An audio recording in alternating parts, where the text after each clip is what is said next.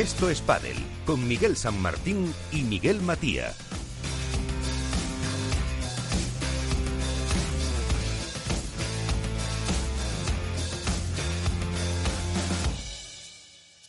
al que mandamos un recuerdo porque lo tenemos eh, con eh, el eh, bichito según pero al pie del cañón según nos está viendo seguro ha publicado además esta mañana él en, Twitter así que vamos a analizar todo lo que va a dar de sí ese Open de las Rozas la última prueba antes eh, del Master eh, Final con eh, nuestros colaboradores, con nuestros amigos desde el estudio Naturgy de Capital Radio, con Jorge Zumeta en la parte técnica, con Álvaro López de Padre Spain aquí. ¿Qué tal Álvaro? Muy buenas. Hola, muy buenas Miguel. Tenemos también con nosotros a Cecilia Reiter, que enseguida la saludamos también con ese viaje que nos va a dar. Ceci, ¿qué tal? Muy buenas. Muy buenas. Y Alberto Bote de la Dormirona de As. Alberto, ¿qué tal? Muy buenas. Muy buenas noches, ¿qué tal? ¿Cómo estáis? Pues eso, preparados a dar eh, caña para todo lo que podemos eh, contar de lo que no se ve y como siempre, eh, nuestra primera parada va a ser con Iván Hernández. Iván, ¿qué tal? Muy buenas noches. Hola, muy buenas noches a todos. Que va a ser para que nos cuentes cómo viene la actualidad, eh, todo lo que da de sí, si habrá nuevas parejas, no nuevas parejas, ese apunte federativo al final. Así que vamos ya con nuestra actualidad.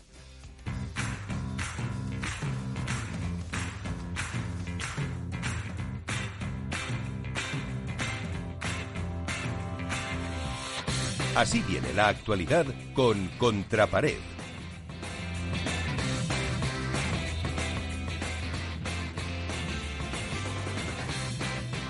A ver, Iván, ¿con qué te quedas? Eh, ¿Qué te ha llamado la atención de lo que han pasado en estos últimos siete días?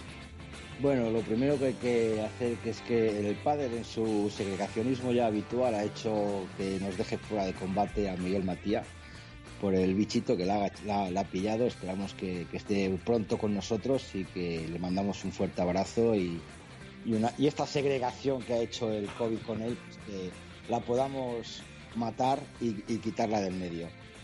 Eh, respecto a la actualidad deportiva, pues yo creo que viene marcado obviamente esta semana por el, eh, el World Padel Tour que se está celebrando en Las Rozas, que nos está ya en la zona fase final de previas, que han, finalizado esta mañana. Mañana empieza el cuadro final. Pero lo más importante que estoy viendo yo durante esta semana, lo tengo aquí apuntado, son dos actividades que van a llamar mucho la atención y que una de la cual está sobrepasada. ¿no? hay que empezar primero por la actualidad que es el Campeonato de España de Parejas de Chicos, que han batido el récord de más de 200 parejas. Creo que es el año que más parejas se han apuntado. El récord lo tenía el año 2016 con 95 parejas y este año 2020 son 218, 162 de chicos, 156 de chicas. Yo creo que la igualdad de premios, la mayor cantidad de premios, el que se ha retransmitido por televisión ha hecho un llamamiento masivo a los jugadores y lo importante de todo, y aparte de eso, son las, las extrañas parejas que se están formando para este campeonato de España, Miguel. Porque estamos viendo, aparte, bueno, de Sancho Estupa no es extraña, pero sí que se extraña, por ejemplo, un Jan Lamperti, sí que se extraña, por ejemplo, un Gaby Reca Juan Tello, una, otra vez vuelven a encontrarse dentro de la pista Paquito y Juan Martín Díaz. Eh, por eso te digo que hay parejas extrañas, pero que, fíjate, una, cosa, un simple detalle que luego podemos comentar, ¿no? La pareja número uno, está claro que son Sancho y Estupa con 134.000 puntos y Tello, todo un número 5 del World del Tour que se junta con Reca, solo juntas 2.373, o sea, son 141 parejas de diferencia, que eso puede decir que estas parejas pueden aparecer, puedes encontrarte a Tello jugando en previas, o en pre-previas con Reca. Pero bueno, creo que va a ser un campeonato espectacular hecho con la federación, que por cierto hizo la presentación el pasado viernes vía, por, vía streaming. Y estoy buscando la información, pero me atrevo a asegurar que es la primera vez que se hace una retransmisión por streaming de la presentación de un campeonato de España. Lo tengo en duda, pero yo ahí lo dejo caer. Respecto a las chicas, pues bueno, se han apuntado todas las que se tenían que apuntar, que están ahora mismo como parejas formales. Me refiero a Ale y Ari, a Mapi Majo, a Lucía y Gemma, a Nela Brito y Nicole, Pati Marta Ortega y Marta Marrero, Paula Alvea, o sea, las que están ahora todavía están, van a seguir estando. Otra cosa son las que van a venir al año que viene. Respecto a, las parejas del año que viene, pues podemos decir dos parejas nuevas que nos han llegado esta semana. Miguel Lamperti va a juntarse con el vallesoletano Arturo Coello y Martín Sánchez Piñeiro se va a juntar con Juan y Mieres. Esas son las dos últimas parejas que tenemos confirmadas para el año que viene. Respecto a las chicas, pues bueno, vemos que Bea González se va a unir con Lucía Sainz y Yari Sánchez se va a unir con Paulita a José María. Esas son las dos nuevas que tenemos, aparte de las que ya hemos comentado. Y el otro acto o actividad que está moviéndose mucho en redes y que está teniendo un éxito que ya es algo que se ha asentado dentro del mundo del pádel son los premios que otorga Padel Spain Awards todos los años con los mejores jugadores, mejores jugadoras, entrenador, revelación, palas, zapatillas, eh, torneos. Creo que es, uno, es, un, es unos premios que empezaron hace seis años sin mucho ruido, pero que han ido generando ese ruido que, le gusta al aficionado. Lástima que por parte de World del Turno que no cuenten con el apoyo pues para poder, como se hicieron en las primeras ediciones, eh, que se, se votaba el mejor mm, el mejor este punto, masculino, mejor, punto masculino, mejor punto femenino, pero los derechos de imagen y quizá la falta de no sé, de cordialidad o la falta de, compañerismo por parte de World del Tour de no ceder esas imágenes, pues han hecho que esos dos eh, premios tan importantes tengan que ser sacados de, los, de, esta, de estas categorías. Pero bueno, hay mucho que comentar respecto a los, a los nominados, tanto en jugadores como en jugadoras. Pues llama la atención que el Vela esté en jugadores, llama la atención, pues no sé, que igual Marta Marrero también esté en jugadoras, que en entrenadores, yo no sé, ahí, bueno, luego podemos comentar, igual si está Álvaro nos puede decir algo. Sciorili, Jorge Martínez, pues no sé, no veo yo que estén muy allá cuando hay otros entrenadores, pero bueno, es una cosa, es una decisión del comité de expertos del cual yo formo parte y por tanto a lo mejor tengo algo parte de culpa.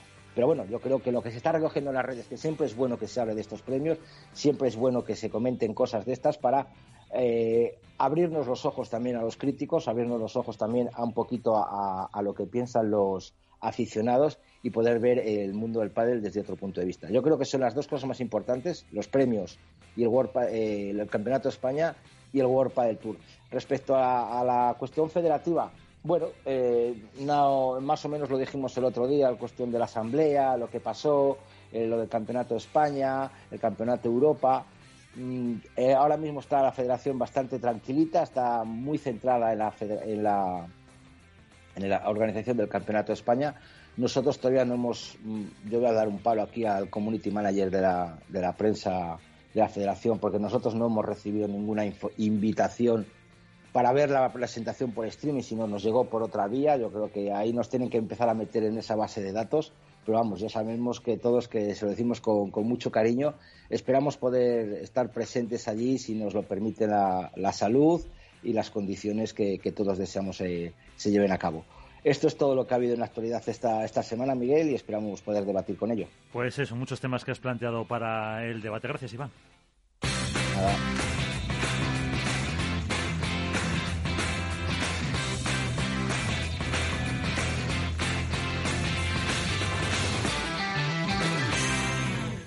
Esto es Padel.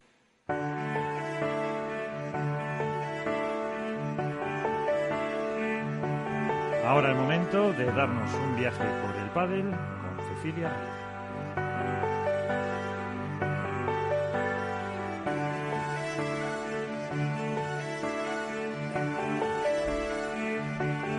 Qué rápido se me pasaron los días, querido diario. Tanto que me parece que fue ayer cuando te escribí las últimas líneas. ¿Será que esto de empezar a hacer algún que otro ejercicio y poder dar un par de paseitos diarios hace que las horas no se me hagan tan largas y tenga la mente ocupada. ¿Te conté que es la primera vez que tengo una lesión tan larga? Hasta ahora, la verdad, había tenido suerte y te confieso que nunca hubiese imaginado que en los últimos años de mi carrera iba a tocarme la lotería. Pero acá estoy, aprendiendo un montón de cosas nuevas, viendo la vida desde el otro lado de la red y lo más importante de todo, entrenando mi paciencia. Una virtud tan escasa como olvidada en los tiempos que corren en los que vivimos presos de la urgencia y la inmediatez. Seguro te estarás preguntando a dónde quiero llegar. Y es que ayer mientras caminaba entre la niebla con la que amanecimos en Madrid, pensaba en la multitud de cambios que se sucedieron en el circuito y en los que aún quedan por producirse, que parecen ser aún más.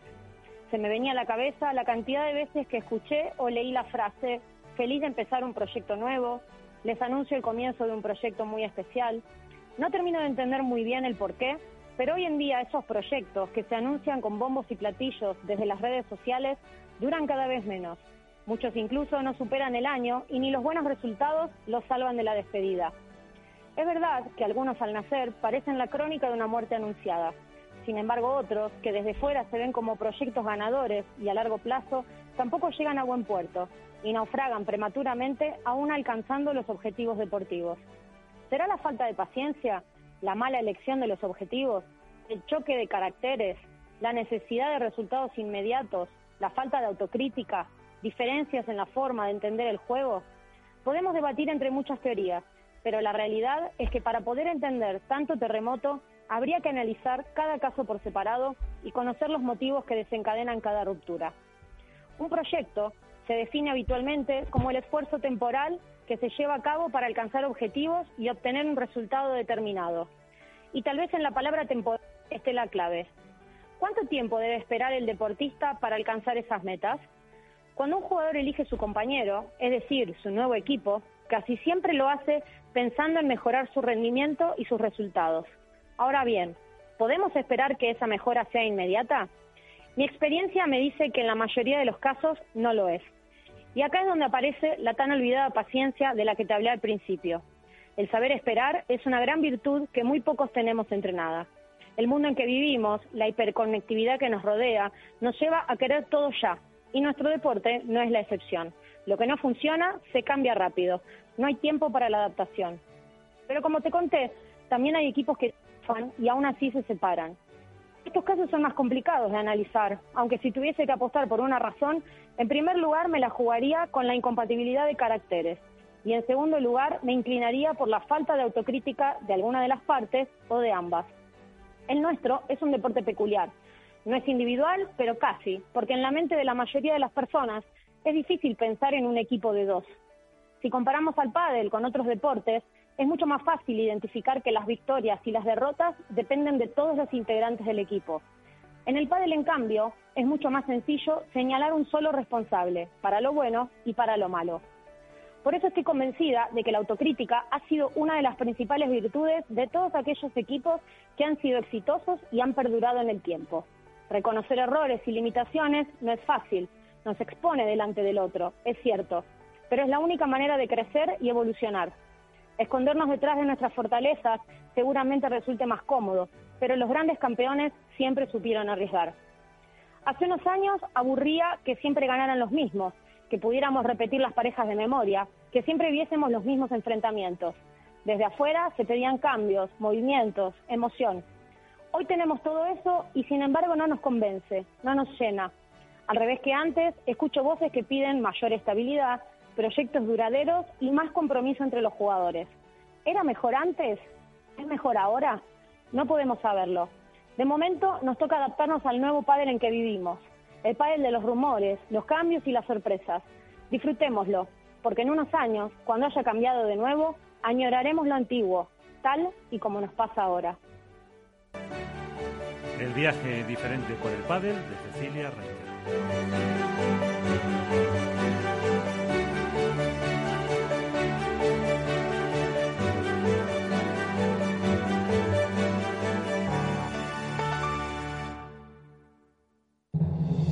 Atalayar vuelve a Capital Radio todos los lunes a las 10 de la noche. El espacio de análisis sobre la actualidad internacional regresa con los grandes asuntos que son noticia en el mundo. Un programa de referencia para comprender lo que ocurre en el contexto global, por qué ocurre y cuándo ocurre. Atalayar en Capital Radio con Víctor Arribas. Los lunes a las 10 de la noche. Hook Paddle patrocina esta sección. Hook Paddle Time is now.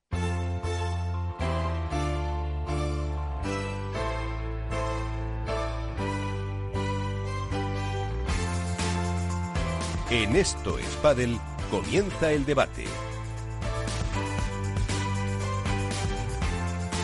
Y yo creo que son muchos los temas que tenemos para hablar los eh, próximos minutos. Eh, vamos a aprovechar que Ceci sigue un poquito con nosotros eh, antes de ya irse a descansar con esa lesión eh, pues lo que hay que hacer con Iván Hernández, con Alberto Bote y con Álvaro López, yo creo, eh, Álvaro, que ha dejado Ceci eh, cosas interesantes de cara a este último Open de la temporada antes del Máster y sobre todo por la rumorología y el porqué de esos proyectos fallan.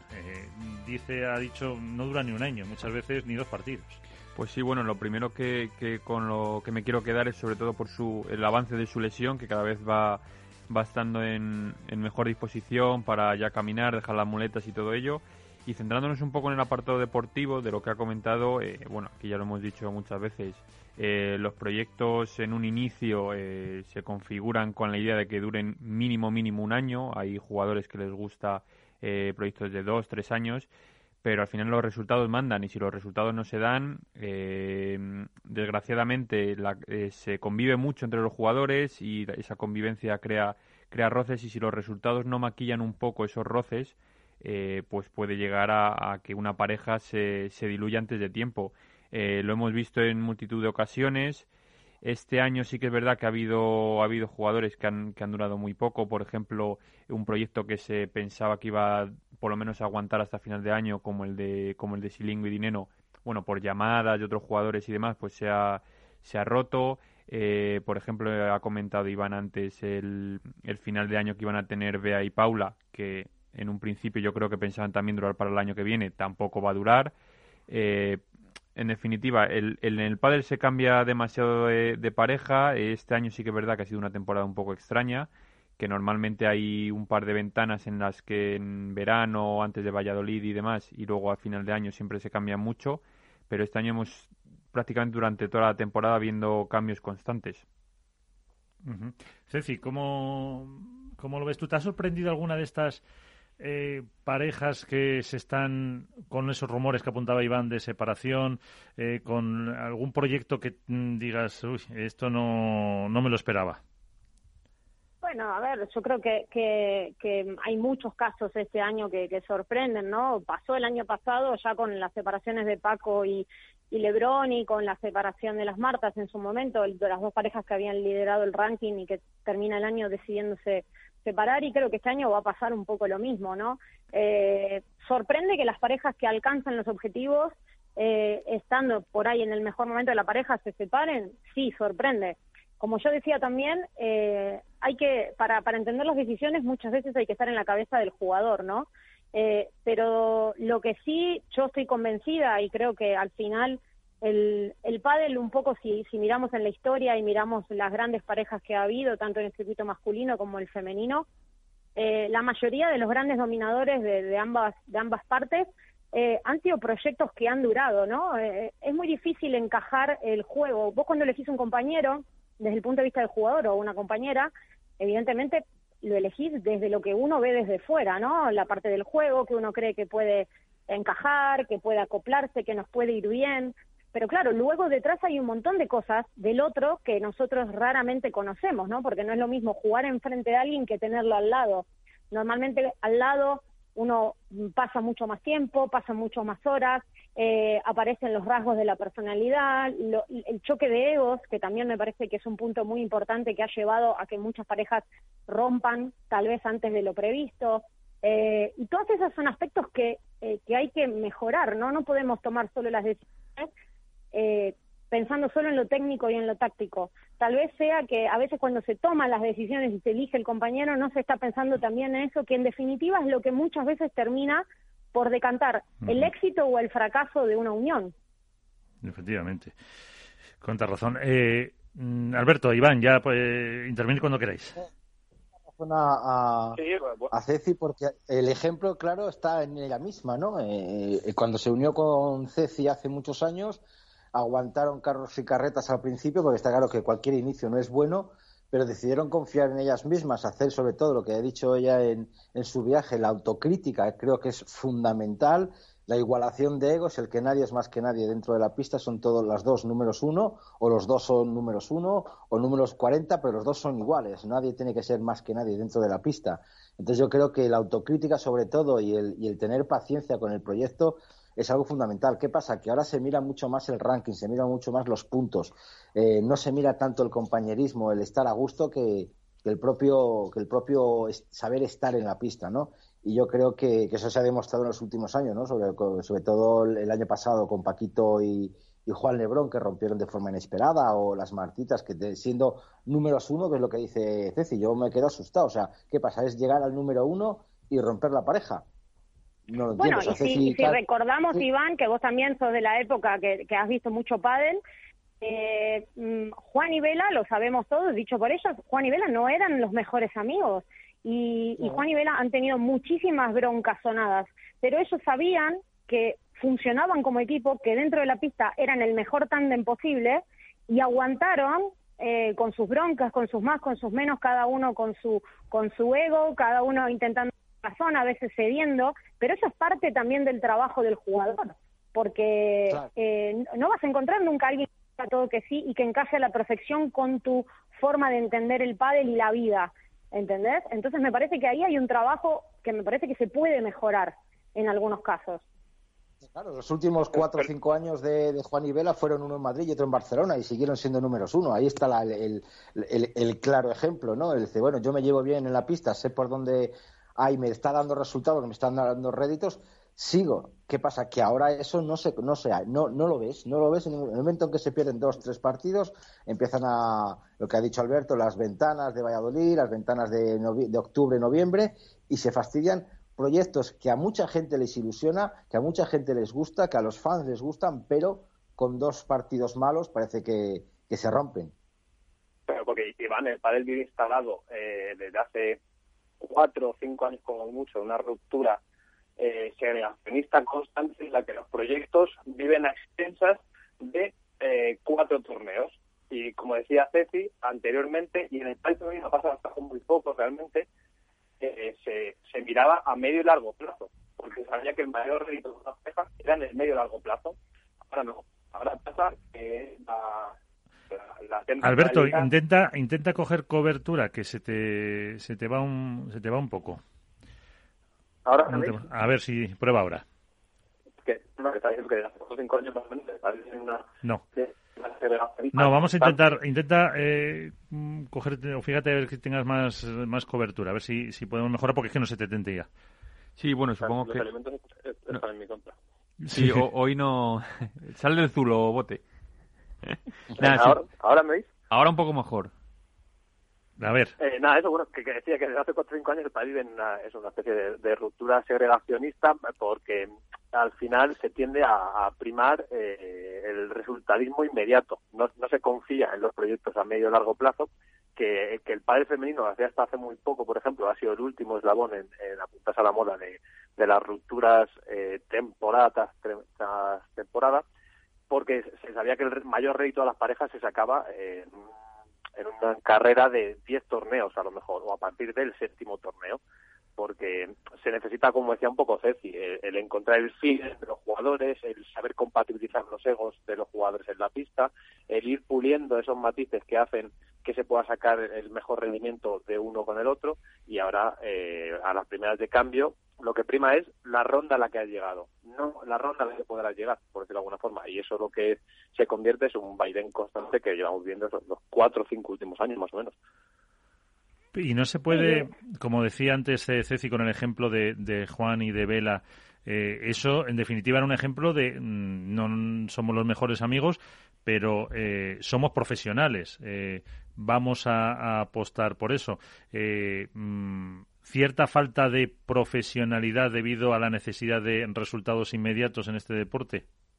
No sé cómo lo, lo veis no creo que sea falta de profesionalidad. Creo que el pádel es más. Creo que eh, ha ganado en profesionalidad en, en, los últimos años muchísimo, ¿no? Los jugadores se cuidan más, se entrenan más, pero creo que al final eh, el mundo en el que vivimos, la vida de todos, si nos planteamos, pasa, todos estamos metidos en esta vorágine del día a día, de que queremos todo ya, eh, eh, hasta te compras algo por internet y querés que te llegue mañana, y, y, todo eso al final se traslada a todos los aspectos de la vida. Y en el pádel me parece que está un poco pasando lo mismo, y muchas veces eh, que un proyecto encaje dentro de la pista hoy por hoy con la evolución que tiene el juego, que es lo que llevamos hablando tantas semanas en el programa, es muy difícil encajar tener resultados. Eh, eh, vos un, un torneo jugás de una manera, lo vimos con Sancho y Estupa, al torneo siguiente planteás de otra y casi ganás el torneo, cuando hace una semana te había sido en una final muy deslucida con mucha ventaja para Lebron y Galán. Entonces, esto cambia minuto a minuto,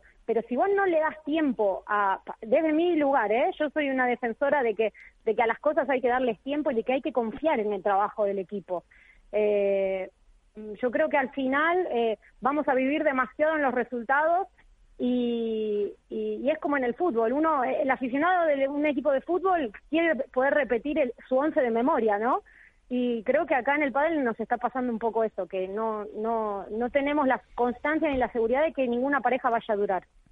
Lo que pasa es que yo no sé, Ceci, eh, perdona, Bote, eh, yo una, un pequeño apunte, una pregunta. Eh, no sé si eso es no solo eh, culpa, digámoslo entre comillas, de los jugadores, sino también de los entrenadores. Es decir, que el entrenador sea capaz de hacerles ver a los jugadores que si alargan un poco ese, ese proyecto, que si duran tres, cuatro torneos más pueden asentar un poco más las bases y lo que dices tú, que esa pareja encaje, que el juego encaje y que de un torneo a otro quizás den un cambio radical o por lo menos pequeños pasos positivos para que al final ese proyecto madure y tenga avisos de, de salir algo positivo de él está claro que los entrenadores y el equipo de trabajo en sí, si está conformado por un psicólogo, por un preparador físico, todos tienen que tirar para que para hacer que, el proyecto tenga mayor durabilidad. Pero también te digo, y acá tengo que hacer un mea culpa, es que los jugadores en, general somos también muy caprichosos eh, y cuando se nos mete algo en la cabeza eh, es muy difícil sacárnoslo y y como estamos hablando de la mayoría de jugadores que tienen mucho recorrido, que tienen muchísimo talento o que tienen mucho carácter, mucha personalidad, eh, es, difícil el trabajo del entrenador ahí. Cuando un jugador tiene una decisión tomada, eh, es muy complicado que el entrenador pueda influir para, para cambiarlo pero porque el deportista de élite por, por, naturaleza tiene que ser egoísta, porque la consecución de objetivos no eh, te, obliga a mejorar constantemente y es que tiene que es normal, yo lo entiendo como normal pasar en la gran mayoría de deportes, lo que pasa es que verdad en el pádel no estamos acostumbrados probablemente todavía a la figura del deportista profesional que es algo que se está empezando a ver en los últimos años. Y, y yo voy un poco en la línea. La pregunta es si esto es poco profesional, eh, el baile de parejas o no. Desde el punto de vista de la competición lo es. para mí no cabe ninguna duda. Pero desde el punto de vista de, de los deportistas, de los jugadores, lo que habla es de la profesionalización de, de los perfiles de que cada vez es más difícil pasar de ronda, cada vez es más difícil estar establecido y eso te obliga a buscar soluciones, muchas veces en, una dirección equivocada, que a lo mejor es en romper proyectos de forma prematura en lugar de buscar soluciones ante los problemas que se plantean eh, en la pista. Pero lo que creo que habla bien de la profesionalización de lo, como decía Ceci, de eh, ahora los, los jugadores se cuidan mil veces más, eh, entrenan probablemente el doble en sesiones tanto técnicas como físicas, tienen un staff alrededor que hace eh, siete años, diez años, era impensable. Pero yo creo que habla bien del desarrollo de la figura del jugador, que antes era pues eh, un deportista, pero en un, en un deporte que está por profesionalizar todavía. Sí, lo que pasa que yo creo que desde el punto de vista de la emoción los cambios ayudan, ¿no? Porque al final el espectador está pendiente de si los rumores, de si los cambios, pero también creo que en un punto los jugadores vamos a tener que parar la pelota y pensar si tanto cambio, eh, por ejemplo, te, pongo un, caso, para las marcas que apuestan por una pareja, un patrocinador que, que coge una pareja porque apuesta en un proyecto a largo plazo, que cada año esa pareja se rompa. A una gran empresa, ¿qué, qué le dice de nuestro deporte? Eso también lo tenemos que pensar, porque, porque es un punto importante también a tener en cuenta. Sí, lo, que, pasa es que al final el, el, deportista también irá cogiendo esos tips ¿no? en la profesionalización, de que eh, una sponsorización tiene que ser suficientemente eh, respetada como para que no solo prime el calentón de no han metido cuatro bolas durante cuatro torneos, sino que, oye, hay mucho más detrás, pero eso lo da todo, eh, al final, el continente, el deporte entero, ¿no? Claro, y eso hace falta pues unos contratos bien claros. ¿Qué ibas a decir, Iván? A, la palabra que tú has dicho ahora mismo, Miguel, al contrato. Yo lo que, lo que a veces, muchas veces he reclamado, y a lo mejor Ceci, no sé si estará de acuerdo conmigo, en el que cuando una empresa, un patrocinador apuesta por una pareja, como por ejemplo pasó con, con Vela y Lima, con Adeslas, con Alejandra y, Ari a, Deslas, o incluso con Marta, con las Martitas también apostó a Deslas. Ah, eh, ¿Tú crees que lo normal, lo ideal serían hacer contratos eh, por, por temporadas? O sea, pase lo que pase, vosotros tenéis que seguir un año, ocho, par lo que Sí existe, lo que sí existe y ya desde antes de muchísimo esto, yo te puedo decir que cuando nosotros eh, firmamos nuestros primeros contratos con marcas de automoción en, su día, eran contratos vinculantes, o sea, vinculantes a que mantuviéramos el equipo y en caso de romper el equipo, éramos libres de romperlo, pero en caso de romper el equipo, la empresa se, se reservaba el derecho de continuar o no continuar o rescindir el contrato. Eh, porque al final eh, lo que, es lo que hablaba, ¿no? Una empresa que entra en el mundo del pádel, está por el mundo del pádel y contrata una pareja, le interesa tener una imagen de equipo. Por eso iba yo a lo de equipo. ¿Realmente vemos el pádel como un deporte de equipo o lo vemos como un deporte semi-individual? Ese es, ese es el análisis también que hay que hacer. ¿Somos, entre comillas, tenistas jugando juntos o somos un equipo? Porque eh, es la parte que hay que entender y hay que entender que en un equipo hay veces que eh, y por eso también me remitía a la palabra paciencia, ¿no? Que hay días que el compañero va a tener un día malo, porque no somos máquinas, hay otros días que lo puedo tener yo el día malo, pero ahí está la importancia y la fuerza, radica la fuerza del equipo en salir adelante, y me parece que los grandes campeones lo son y lo han sido por ser eh, capaces de, sostener el equipo en los momentos más difíciles. ¿Y tu, y tu, respuesta cuál es, Ceci? Ceci, ¿tú cómo lo ves? ¿Como equipo o como semi-individual? Yo lo veo como equipo y lo tengo clarísimo y creo que en todos los años que llevamos jugando con Carol lo hemos, lo hemos demostrado así. Eh, creo que la gran clave, independientemente de que disfrutemos jugando juntas porque tenemos súper buen feeling, es que cada una siempre ha sido autocrítica y cuando una ha estado baja de forma o baja de confianza, eh, ha sido crítica consigo misma eh, se ha puesto a trabajar con el equipo para tratar de sacar la, cosa adelante, siempre con el apoyo de la compañera, porque si no es imposible, es imposible. Si no, eh, yo lo entiendo como, eh, como, así, entiendo que los partidos los ganamos las dos y los perdemos las dos. a veces con más influencia del otro, pero el pádel es un deporte donde siempre tendemos, y lo vemos a nivel aficionado, siempre es muy fácil, yo que doy clinics, siempre es, bueno, me hacen la nevera porque me tiran más a mí, ¿y qué hago? Porque mi compañero y las tira afuera y tal. Y, siempre es fácil mirar al otro, mirar al de al lado que mirar qué puedo hacer mejor yo para mejorar la situación, ¿o no? eh, Bote, ¿qué ibas a decir? Que te he interrumpido.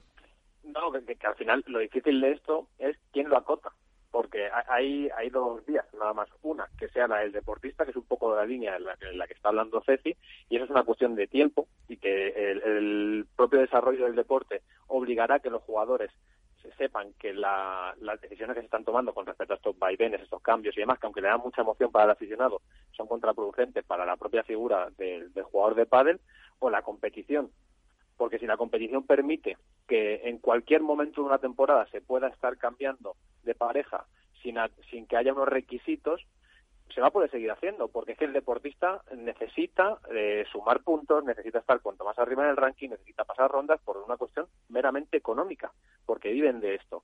Entonces, ¿quién acota esta situación? ¿El jugador, que pasará dentro de cinco años, me lo invento, siete, diez, no lo sé, o la competición para darle un, un packaging o una estructura mucho más eh, estandarizada? Pero para mí, para mí esa es la pregunta, saber quién va a ser capaz de, decir que uno de los males endémicos que tiene el pádel o de las situaciones más anómalas que pasan eh, tiene los días contados para que el deporte siga avanzando, ojo, no por el espectáculo que a la gente le encanta eso de quién juega el año que viene y demás, y es normal y a nosotros nos hace el agosto y en este caso las navidades, pero, en la, la competición se tiene que preocupar de ello. Por eso te decía, Alberto, que, que, en realidad hay que ver, o sea, desde qué lado lo mires, eh, lo puedes ver como algo bueno, por eso te decía, ¿es mejor, e, e, ¿era mejor antes o es mejor ahora? Realmente eh, mm, no, lo, no lo sabemos, o sea, hay cosas buenas para un lado y cosas buenas para el otro. Que la competición tenga que regularlo, tampoco lo veo, porque el jugador va a, va a estar muy reticente a que eso suceda. Eh, es el padre que nos toca vivir ahora por eso hablaba, disfrutemos de este tipo de pádel que tiene estas características que son distintas a las del pádel de hace 7, 8 años. Es diferente y tal vez dentro de 7, 8 años estemos hablando de que otra vez volvemos a los proyectos largos, a, repetir las parejas de memoria, Eh, esto va por, como va por épocas, va por rachas, me parece a mí. Y la opción de, que alguna vez hemos contado aquí, de hacer, no sé si fue el que dijo la palabra Miguel Matías, escuderías. O sea, vosotros, por ejemplo, eh, Carol y tú, estáis eh, con la misma empresa de, con la misma marca de palas, que son un poco los que ahora mismo están, eh, por así decirlo, las marcas de palas son las que están apostando por los jugadores y firmando unos contratos al margen de, los otros patrocinadores.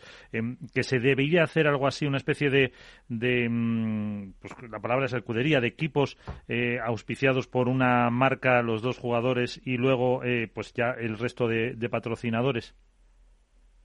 Bueno, no sé, habría que ver, es un formato, son, son cosas que se pueden estudiar. Yo creo que hace un tiempo las marcas ya vienen intentando a su manera apostar por eso, ¿no?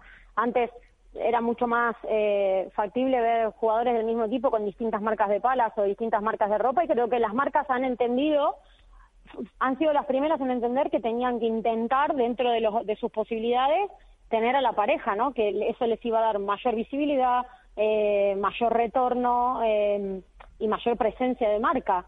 Eh, pero repito, que todo es estudiable, todo siempre todo lo que haga que el deporte siga evolucionando y siga creciendo como en los últimos años es bueno.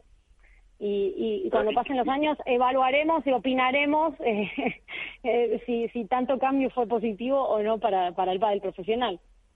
Pero, y Ceci, en, en esa línea que, que, en su día Miguel Matías eh, planteó, de escuderías o equipos, eh, yo, pensaba, por ejemplo, que sería positivo hablar para fomentar tanto eh, la inversión de las marcas, que en la gran mayoría son marcas propias del nicho del pádel, ¿no?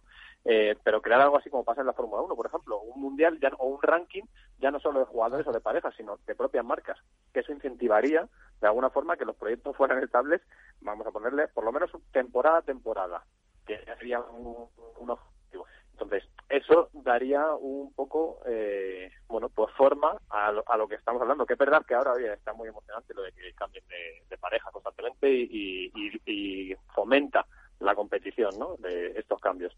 Pero ese tipo de, cambios o ese tipo de, toma de decisiones lo que haría es que, el deporte creciera y que se estabilizara, porque la sensación eh, que se genera con respecto al, aficionado es el aficionado es de Paquito Navarro, el aficionado es de Cecilia Reiter, de tal, pero no tiene un referente de un equipo al que seguir. A la hora de que gane, le quiere que gane un jugador o una jugadora, un equipo. Y eso yo creo que va en contra del sentimiento de pertenencia, ¿no? Que se, que se debe tener muchas veces para que el deporte crezca también. Sí, por eso te decía que puede ser, que puede ser una buena idea, podría ser, todo, todo, todo es, es, estudiable y, creo que evaluable, todo lo que pueda aportar a, que crezca y a generar ese sentimiento de equipo, que lo que pasa es que para que la gente tenga un sentimiento de equipo, primero lo tenemos que desarrollar los jugadores, lo tenemos que transmitir nosotros, al final nosotros somos los que transmitimos emociones y sensaciones al espectador. Iván. Sí, no, perdona, que me parece que quería hablar Iván. No, no, no, no, tranquilo. no, que estaba escuchando atentamente a, a Ceci porque hoy nos está dando un, un masterclass de, compañerismo y de, del saber cómo comportarse en una pista, ¿no? Yo, yo lo de las escuderías es lo que a lo mejor me refería antes de, los contratos, ¿no? Los contratos a largo plazo, ya no solo de las marcas, eh, y el ejemplo lo tenemos, por ejemplo, eh, hace dos años, me parece que fue el año pasado cuando rompieron de, de, marca, ¿no? De pareja Uri Botello y Javi Ruiz, ¿no? La marca Combat tenía una imagen muy buena de equipo, de compañero, con buenísimos resultados y de repente, pues se rompe eso, pues también eso hace daño al pádel, ¿no? Lo que dice lo que dice Ceci, que cómo queda el pádel cuando se rompe una pareja, se rompe un proyecto y hay marcas que apuestan por ti. También eso puede hacer que muchas empresas eh, firme lo que tú dices, los contratos estos, vale, yo os doy un coche, pero si rompéis me la tenéis que devolver. O vosotros vais a jugar juntas, pero si rompéis vais a perder. O incluso te voy a, a penalizar a los jugadores con una cantidad si no se cumplen determinados objetivos. No, no se pueden poner objetivos deportivos, obviamente, de ganar torneos o semifinales, pero sí de decir, mira, me tenéis que jugar el mínimo la mitad de la temporada o tres partes de la temporada.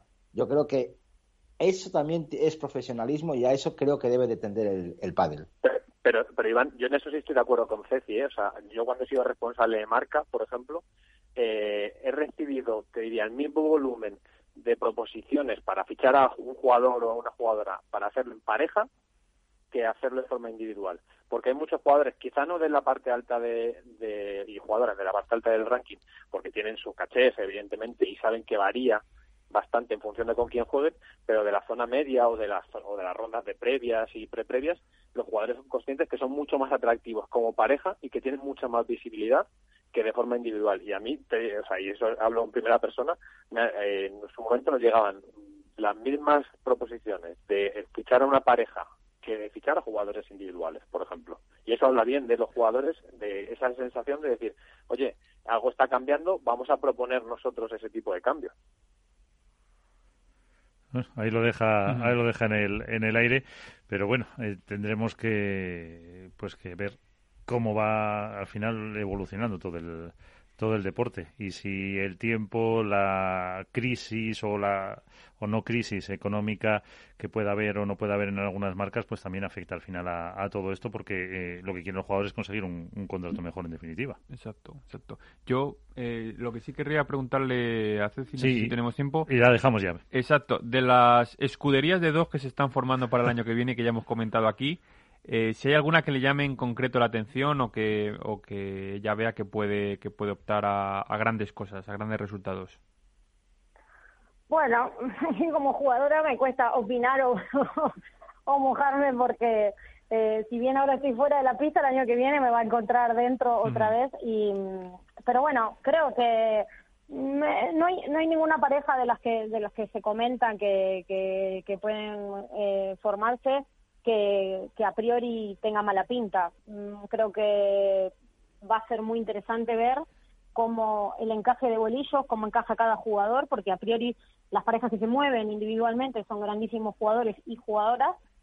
Hay que ver eh, cómo encajan lo que hablábamos antes, ¿no? Los estilos de juego, los caracteres, eh, los equipos de trabajo, que también hoy por hoy eh, hay parejas que se van a formar, que tienen distintos lugares de residencia y bueno, hay que ver hay que ver un poco cómo hasta que no no veamos los primeros partidos y, cómo funcionan y qué idea de juego tienen eh, a priori todas tienen pinta y luego hay que ver que, que las cosas funcionen bueno, pues eso ya es, suficiente para lo que eso que luego a lo mejor una a ver si se va a ir una pelota en la próxima temporada y, te lo dicen.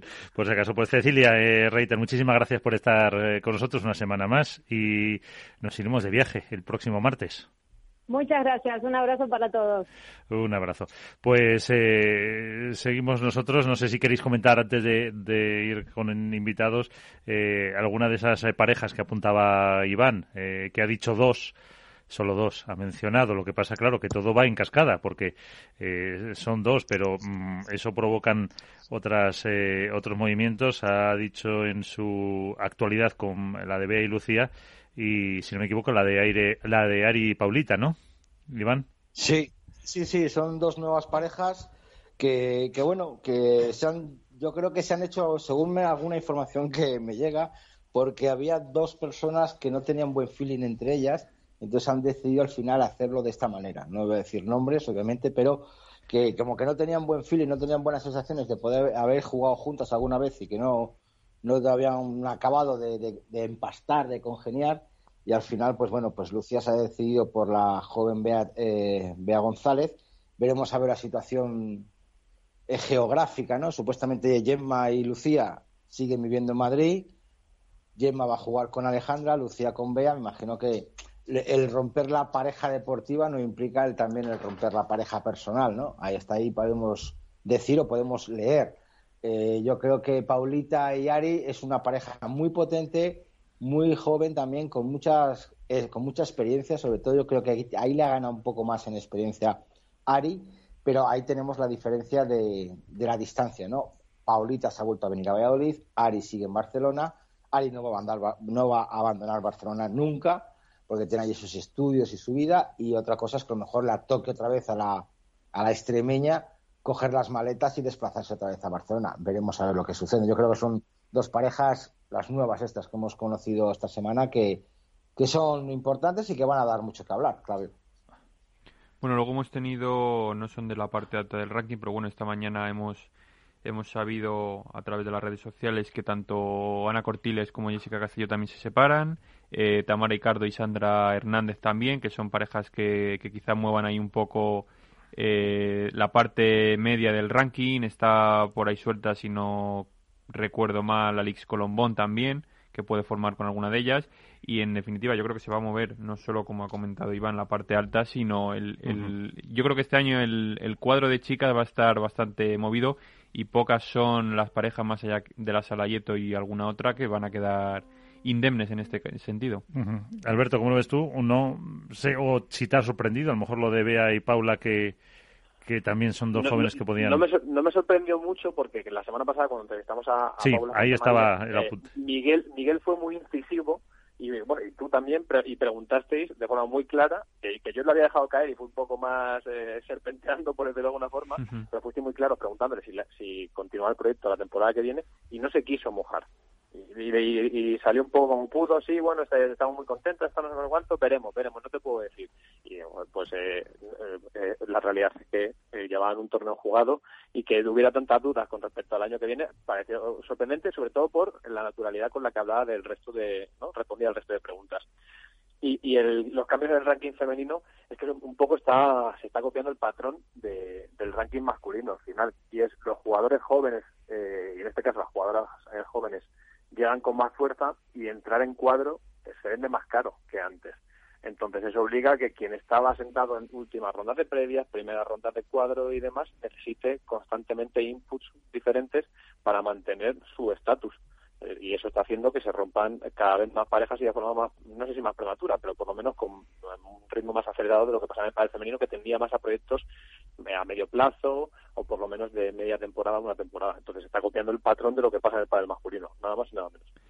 Y hablando un poco también de, ahora que, que Bote lo ha introducido, del, del circuito masculino, eh, Iván, yo no sé si te sorprende eh, lo que has comentado al principio, la pareja de, bueno, la, Lamperti, que en principio va, va a jugar con Coello el año que viene, teóricamente. Yo no sé si es un, entiendo que lógicamente es un refuerzo para, para Arturo, pero no sé si quizá ves que es una apuesta a lo mejor demasiado arriesgada para Lamperti apostar por un chico que es verdad que este año, si no recuerdo mal, ha hecho siete octavos de final, eh, llegando desde la, desde la previa, pero quizá a lo mejor es un salto demasiado grande para él o, o le ves capacitado para, para estar ahí arriba, peleando en cuadro final ya directamente siempre.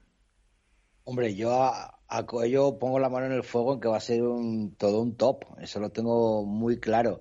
Otra cosa es que aquí yo creo que se juntan tres cosas. Primero, Gustavo Prato. Gustavo Prato lleva muchos años entrenando a Cuello. Gustavo Prato también entrenó a Lamperti, tiene mucha amistad con él y creo que ahí eh, Gustavo ha hecho su, su magia, ¿no? Ha hecho el empaste de buscar una, una persona joven con alguien con experiencia. Respecto a Lamperti, bueno, le puede venir bastante bien tener un jugador de esa, sobre todo de esa altura, eh, me refiero en centímetros, no de altura de jugador, porque de esa altura ese remate que también tiene con la zurda le puede venir muy bien, la rapidez y la defensa de Coello es realmente espectacular. Y respecto a Coello, mmm, la tercera pata, por decirlo de alguna manera, es, yo creo que es una operación de marketing brutal, brutal por parte de Arturo. El juntarse con, con Lamperti, el tener la visibilidad que va a tener en todos los torneos, el saber que va a jugar con una leyenda viva del pádel y que va a tener mucho que demostrar pero yo creo que a efectos de marketing, de que se le vea a ese chico ya en cuadro final y que no descartes, ya no digo jugar en cuadro siempre, sino octavos o, o, los, o sus ansiados cuartos.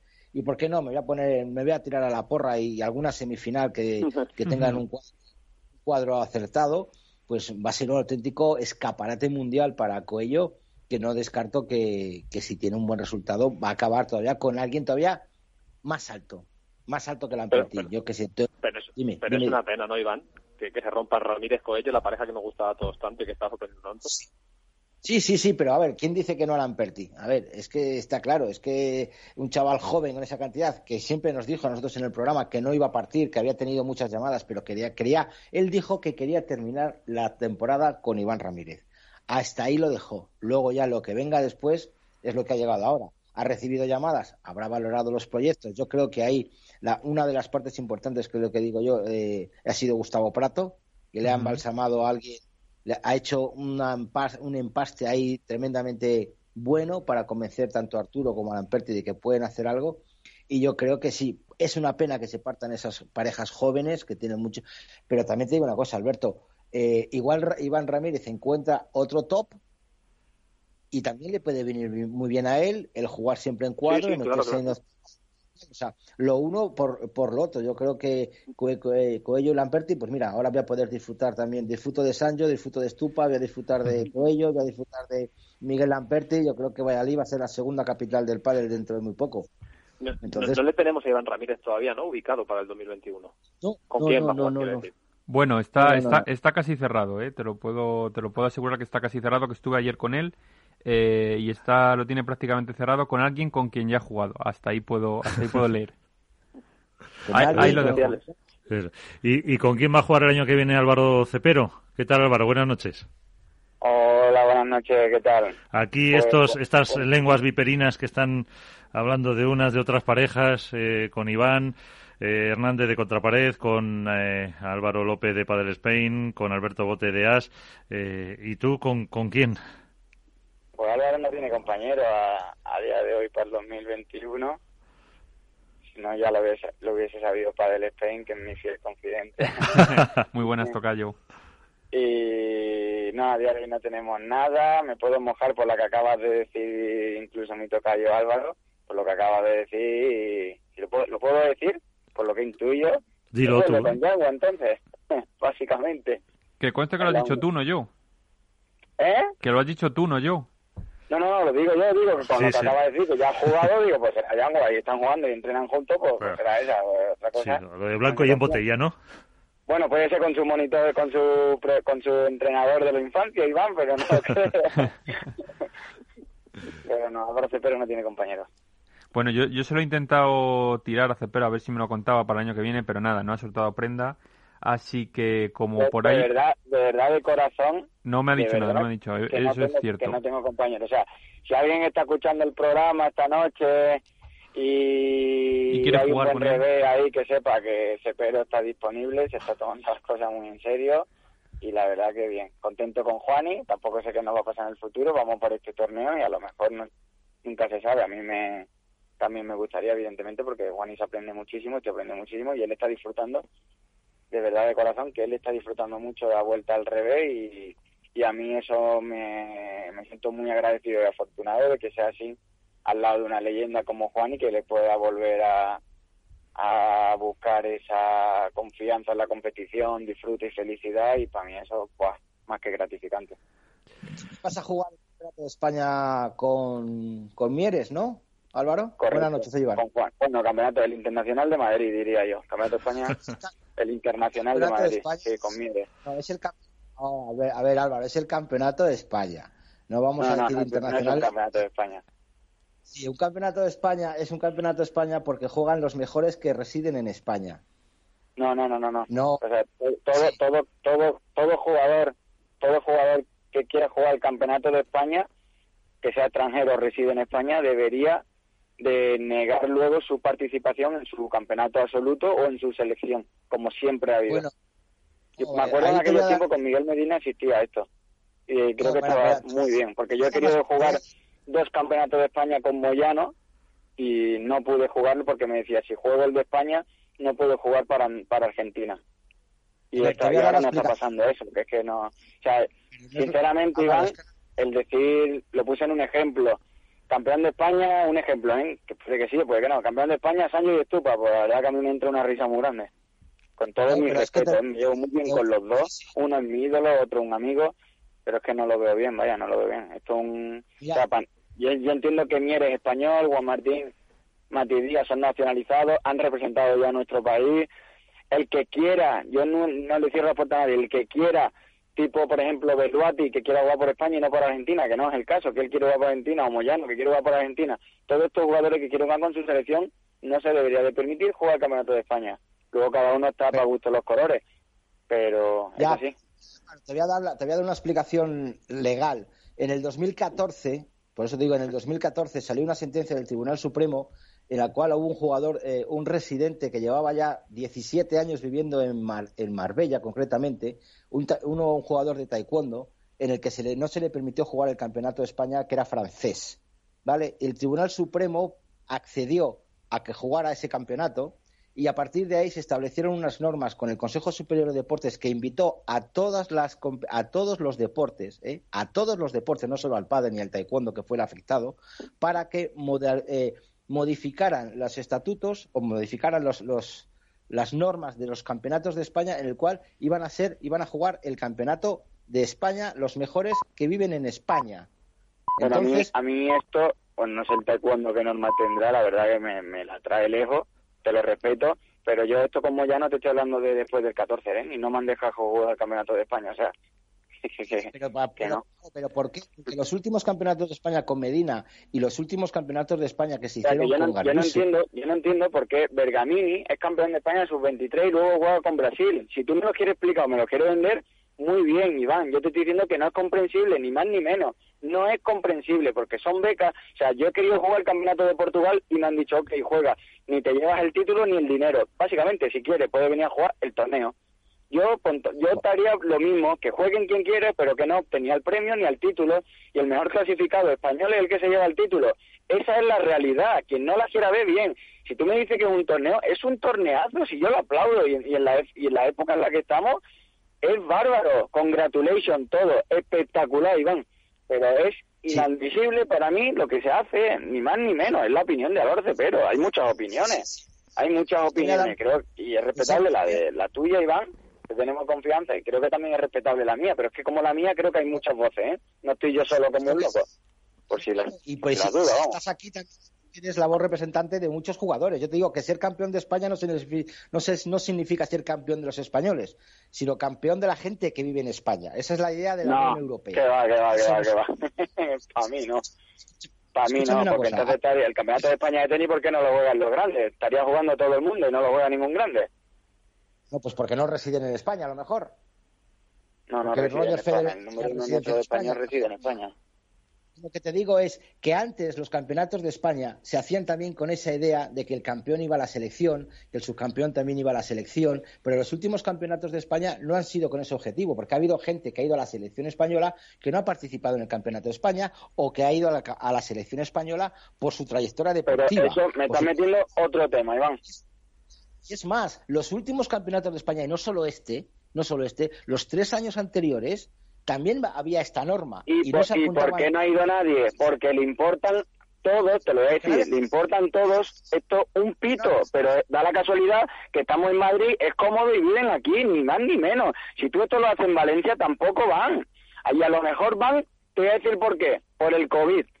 Porque ha sido un año de facturación, yo creo que bastante bajo en comparación con año normal, y por eso necesitan también, como todos necesitamos, listo Iván, eh, yo creo que eso es coherente, ¿no? No han ido ningún año, me está diciendo que siempre ha estado y este es el primer año, pues por algo va a ser, porque no hay muchos torneos, estamos en Madrid y es preparatorio para un máster. ¿Me equivoco? ¿Sí o no? Bueno, esa parte te doy la razón, pero ¿cuánto dinero se aportaba en parte, en parte no, yo, me, yo, la, yo te lo digo, la tengo entera, Iván. O sea, no en parte, eh, juegan en porque, porque es Madrid. Si tú me dices que esto está en Barcelona, seguro que jugarán hasta muchos catalanes que a lo mejor no vienen también porque es cómodo, es comodidad. Yo creo que es más económico. Yo creo que es más eh, eh, económico y por la repercusión que está teniendo en el efecto de, retransmisión deportiva y el aspecto que un campeón se lleve 6.000 euros y antes un campeón de España se llevaba 800 euros y punto. Que tú dices que es por la... de los 30.000 euros ya estaba el año pasado, ¿eh? Corrígeme si me equivoco. ¿Eh?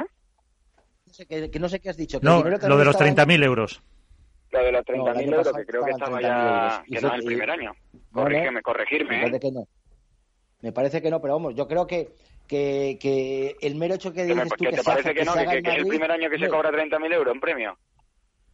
Mm, a efectos masculinos, sí. No, yo te digo yo que no. Que el año pasado se jugó por 30.000 euros, 3.000 euros cada uno, campeón. En Ciudad Real, te puedo dar, seguro. Te puedo dar la, puedo dar la razón en el que no es lógico que el campeón de España sub-23 sea Bergamín y luego juegue con, con Brasil.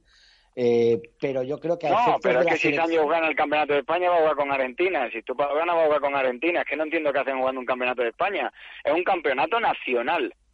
a quien le guste no le guste. Ahora, que es bueno el todo esto, sí me parece muy bien, pero que lo llamen como los antiguos torneos, los internacionales de Madrid, no sé qué, no sé cuánto, que sea Campeonato de España Internacionales de Madrid, yo qué sé, cambiarle un poco el nombre, la estructura, venderlo un poco mejor, pero que yo no soy el único loco que está aquí, no en contra, si yo lo, yo soy el primero que lo voy a jugar, pero porque necesito, estoy aquí en Madrid, es cómodo y, y, y, 30 euros más me, me, dan la vida, es una prueba más de, de antígeno, por así decirlo, que me pago, pero creo que no es lo coherente, que no pasa nada, igual yo he hablado con la federación, me caen todos muy bien, creo que tenemos un buen presidente, yo no estoy en contra de nadie, pero las cuando algo entra, también las normas se pueden cambiar. De, a mí lo de que no se puede cambiar, bueno, todo se puede cambiar. La vida está para cambiar, proponer y poner cosas nuevas. Si no se ha querido, porque era una oportunidad muy buena, porque era en Madrid y yo lo acepto, está muy bien, y lo voy a jugar primero.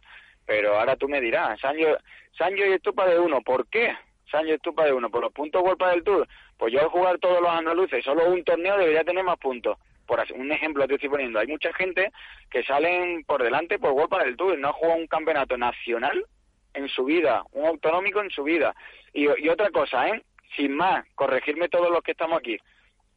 Lo vio mi compañero Pablo Lijo, que me hace muchísima gracia, lo de yo quiero jugar en Canarias porque vivo en Canarias, el gallego porque soy gallego y el de Madrid porque tengo un alquiler en Madrid. ¿Por qué no podemos jugar todos esos torneos? Yo quería, yo quise jugar con Gonzalo Rubio el campeonato de Andalucía, no pude porque porque había jugado el campeonato autonómico, porque había jugado por la Comunidad de Madrid. Para mí un poco muy similar con Argentina y España, pero en vez de en país en autonomía, pero la normativa para mí es la misma. O sea, yo no puedo jugar con, con Gonzalo Rubio, que es andaluz, sevillano puro de raza pura, pero como jugó un torneo por equipo en Madrid, tenía que jugar el Campeonato Absoluto de Madrid, pero el de Andalucía no.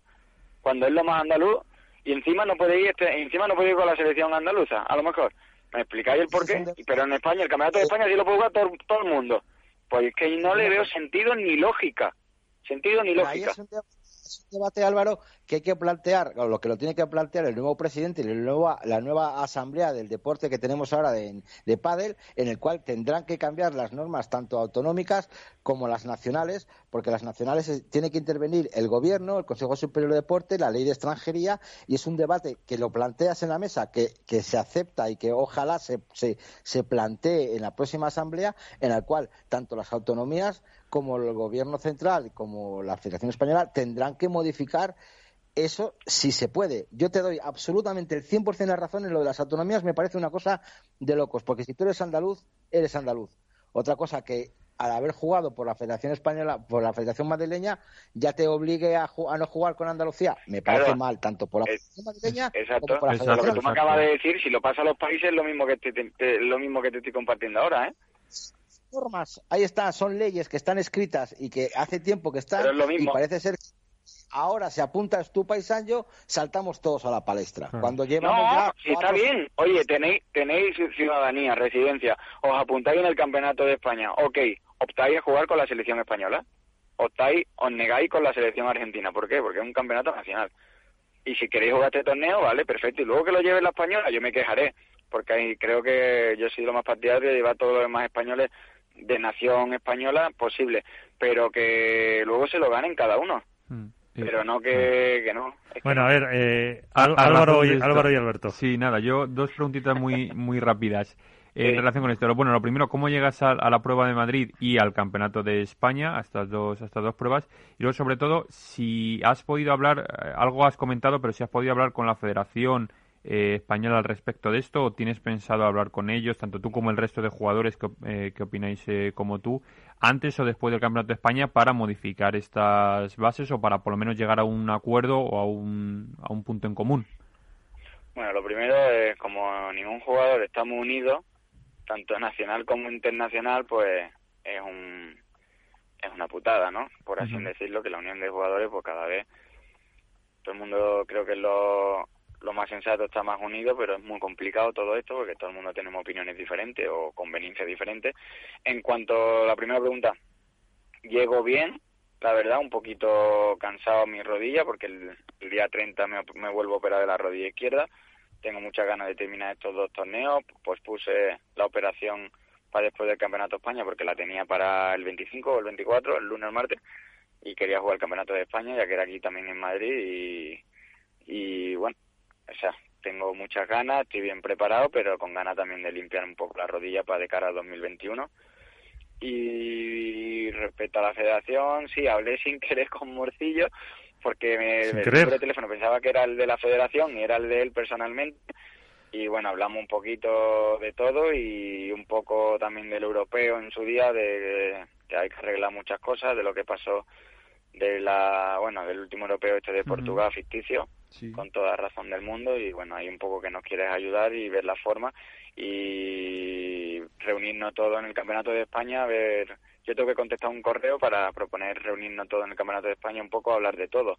Es lo último que sé y creo que hay que hacerlo. No sé si antes o después creo que el campeonato de España es el punto fuerte porque estamos todos. Creo que un viernes todo el mundo estaría ahí un jueves y no estaría mal reunirse con la federación para plantearle un poco qué piensa cada jugador. Luego la federación ya es adulta para saber lo que es lo que tiene que hacer, pero un poco la gran mayoría, un conceso de voto de voces, de opiniones para saber qué es lo que piensan los jugadores, si está a favor o en contra, o qué debería de cambiarse, o, o para que haya una federación, yo creo que ahora, por lo que me estoy enterando, van a estar más unidas las comunidades autónomas con la española y la española con el circuito internacional. O sea, yo creo que hay que ir todo el mundo remando para el mismo sitio y ponernos de acuerdo. Creo que, bueno, que si consigue todo eso, pues mucho mejor. Entonces sí se agradece un poco ese cambio con, el, con la llamada eh, por sorpresa del presidente también.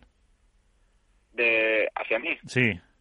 No, lo llamé yo, lo llamé yo. Ah, llamaste tú, también llamé yo creyendo que era la federación para saber si se celebraba o no el campeonato de España por si posponía la operación o la dejaban o la volvía a poner en el mismo sitio porque había escuchado que a lo mejor no se celebraba entonces llamé a la federación y era el suyo personal. Entonces, me hablemos diez minutitos.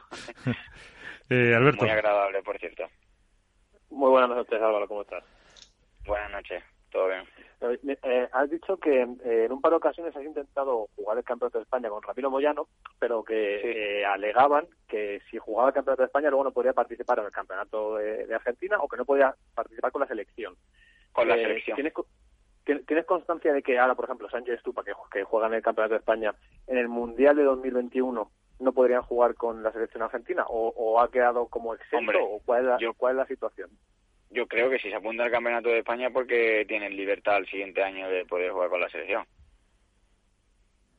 Es, que me, parece sorprendente, ¿no? Que, que, a ti te dieran un, a vosotros os dieran un argumento eh, sólido y que a partir de ahí se tomara la decisión, Ramiro toma la decisión de, oye, que prefería no, no jugar el campeón de España para poder jugar con su selección, algo lógico, ¿no? Por una parte. Y ahora, y ahora, y eh, ahora se apunte, eso porque, no sé, y ahora en este torneo se ha apuntado Moyano, si no me equivoco, con Rico.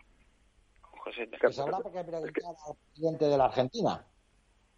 ¿Perdón? Si se puede hacer eso. Que habrá que preguntar a la, a la, que habrá que preguntar a la Federación Argentina si eso puede traer consecuencias a esos jugadores. A lo mejor las normas de Argentina sí se lo permiten. ¿Qué te digo? Bueno, pues, lo, habrán, cambiado, lo habrán dicho, chavales, como un año difícil, eh, no sé, cambiamos las normas para este año y el año que viene pues seguimos con las mismas. Yo qué sé, aquí yo he vivido pocos años de padre, ellos habrán vivido más, yo llevo 12, pero como aquí cada uno pone cuando quiere y cuando quita, pues yo qué sé, yo me puedo, me puedo esperar del padre cualquier cosa gobierno, profesionalidad 100% me puedo esperar cualquier cosa, la verdad. Digo, digo como el gobierno que pone cosas necesarias en función de cómo va la pandemia, pues igual aquí hacemos lo mismo. Has comentado el tema de que has hablado con Ramón Morcillo respecto al Campeonato de Europa de Portugal ficticio. Eh, yo creo, creo que, que, a lo mejor tú has dado un paso ahora mismo bastante importante y te estoy agradeciendo muchísimo tu presencia porque has dicho que el viernes supuestamente 27 de, noviembre, os vais a reunir toda, todos los participantes. No, no, no, yo propongo, ¿eh? Que lo va a proponer, va a mandar un correo. He dicho que tengo que, tengo que contestar a un correo de la Federación para proponer. Pues mira, yo desde aquí aprovecho a lanzar este mensaje o esta mano tendida que hace Álvaro Cepero a todos los jugadores de, no solo ya de la Federación Española o de la Selección Española de Padres, sino a todos los españoles que estén en ese Campeonato de España disfrutando ello, que se reúnan todos juntos y que por una vez hagan piña a todos los jugadores españoles.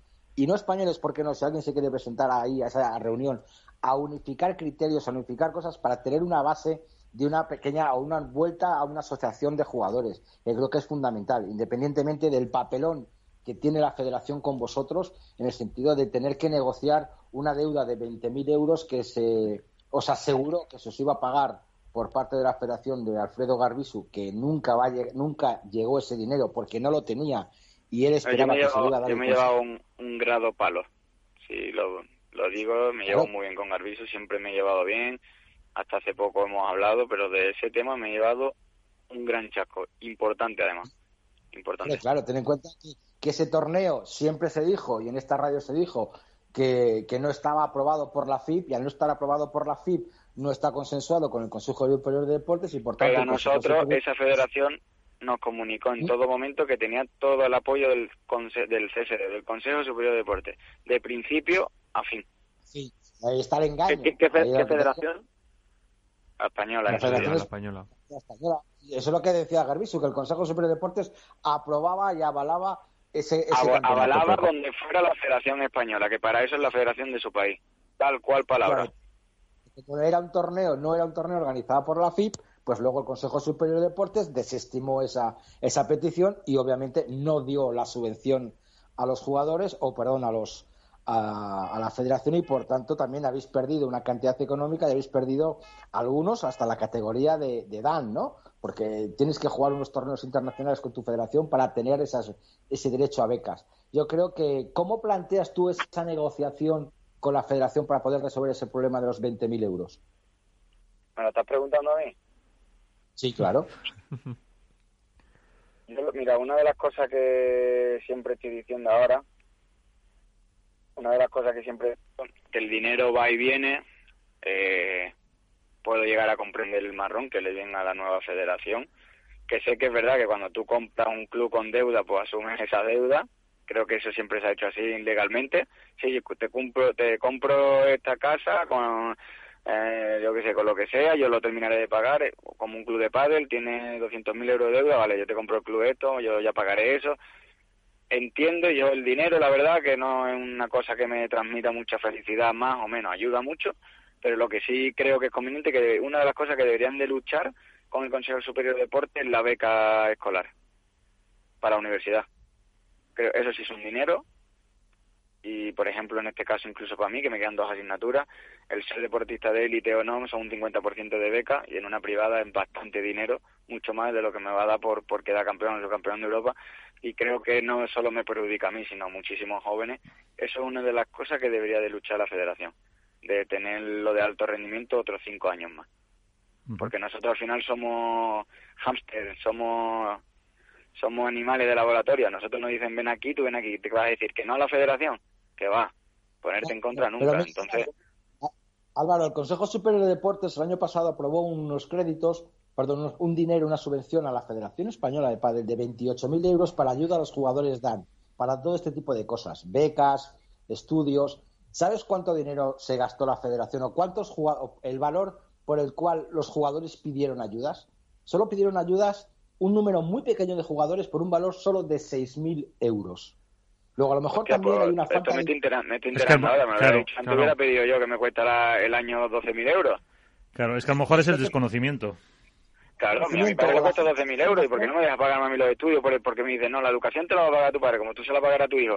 Pero bueno, yo no sabía lo de esta ayuda, yo sí sabía lo del ser deportista de élite, en mi universidad, la Camilo José Cela, tengo un 50% de beca, pero bueno, de ahí, de 12.000 euros, me cuesta 6.000 y yo encima puedo pedir a la federación 3.000 para estudiar, hostia, pues eso yo no lo sabía. Gracias, Iván. Pues, a solicitar, a solicitar. ¿Cómo que si lo voy a solicitar? Vamos, como el más gitano de San Fernando. yo supongo, yo supongo que ahí entrarán unos ingresos mínimos en la familia, unas pautas. No, lo sé, pero mira, por preguntarlo, eso, luego le, invitas, le invitas a una cañita. por lo menos ahora que no están escuchando, cualquier familia que tenga problemas que de, de, ingresos con todo este follón que está viendo con el COVID, que estas son cosas que no se saben, que soliciten esta vez, aparte de la del 50%, que soliciten ayudas también en dinero para los estudios de esos niños, porque hay muchos que quieren venir a Madrid, a Barcelona, a Valencia, a Valladolid, como bien dice Iván, que es una que se está formando un, punto, un epicentro muy fuerte, y si necesita ayuda para, para dar ese paso, para eso está la federación, y para eso también llevamos, en mi caso, unos 15, 16 años pagando licencia de pádel a la federación. Pues si esa, esa, esa ayuda, por lo menos espero una caña y un platito de jamón. Eso le voy a decir yo ahora. Al servicio de información de contrapared. Yo te puedo poner tortillas de camarones y un vinito de Jerez, pero vamos. bueno, tampoco está mal. No está mal, no pues, está mal. Álvaro, eh, muchísimas gracias por estar este rato con nosotros. Eh, mira, al final se, se pueden sacar cosas positivas y ya nos contaréis si se consigue al final ese, ese encuentro eh, con eh, todos los jugadores aprovechando ese, ese campeonato del Wizzing Center. Eh, sí, hombre, yo creo, yo creo que sí. Aparte estaba muy por la Ramón estaba muy por la labor, era lo que quería, solo que necesitaba una fecha y y yo lanzaré esa fecha de hacerlo en el Campeonato de España y supongo que la gente también querrá porque es donde más vamos a estar unidos y encima último torneo.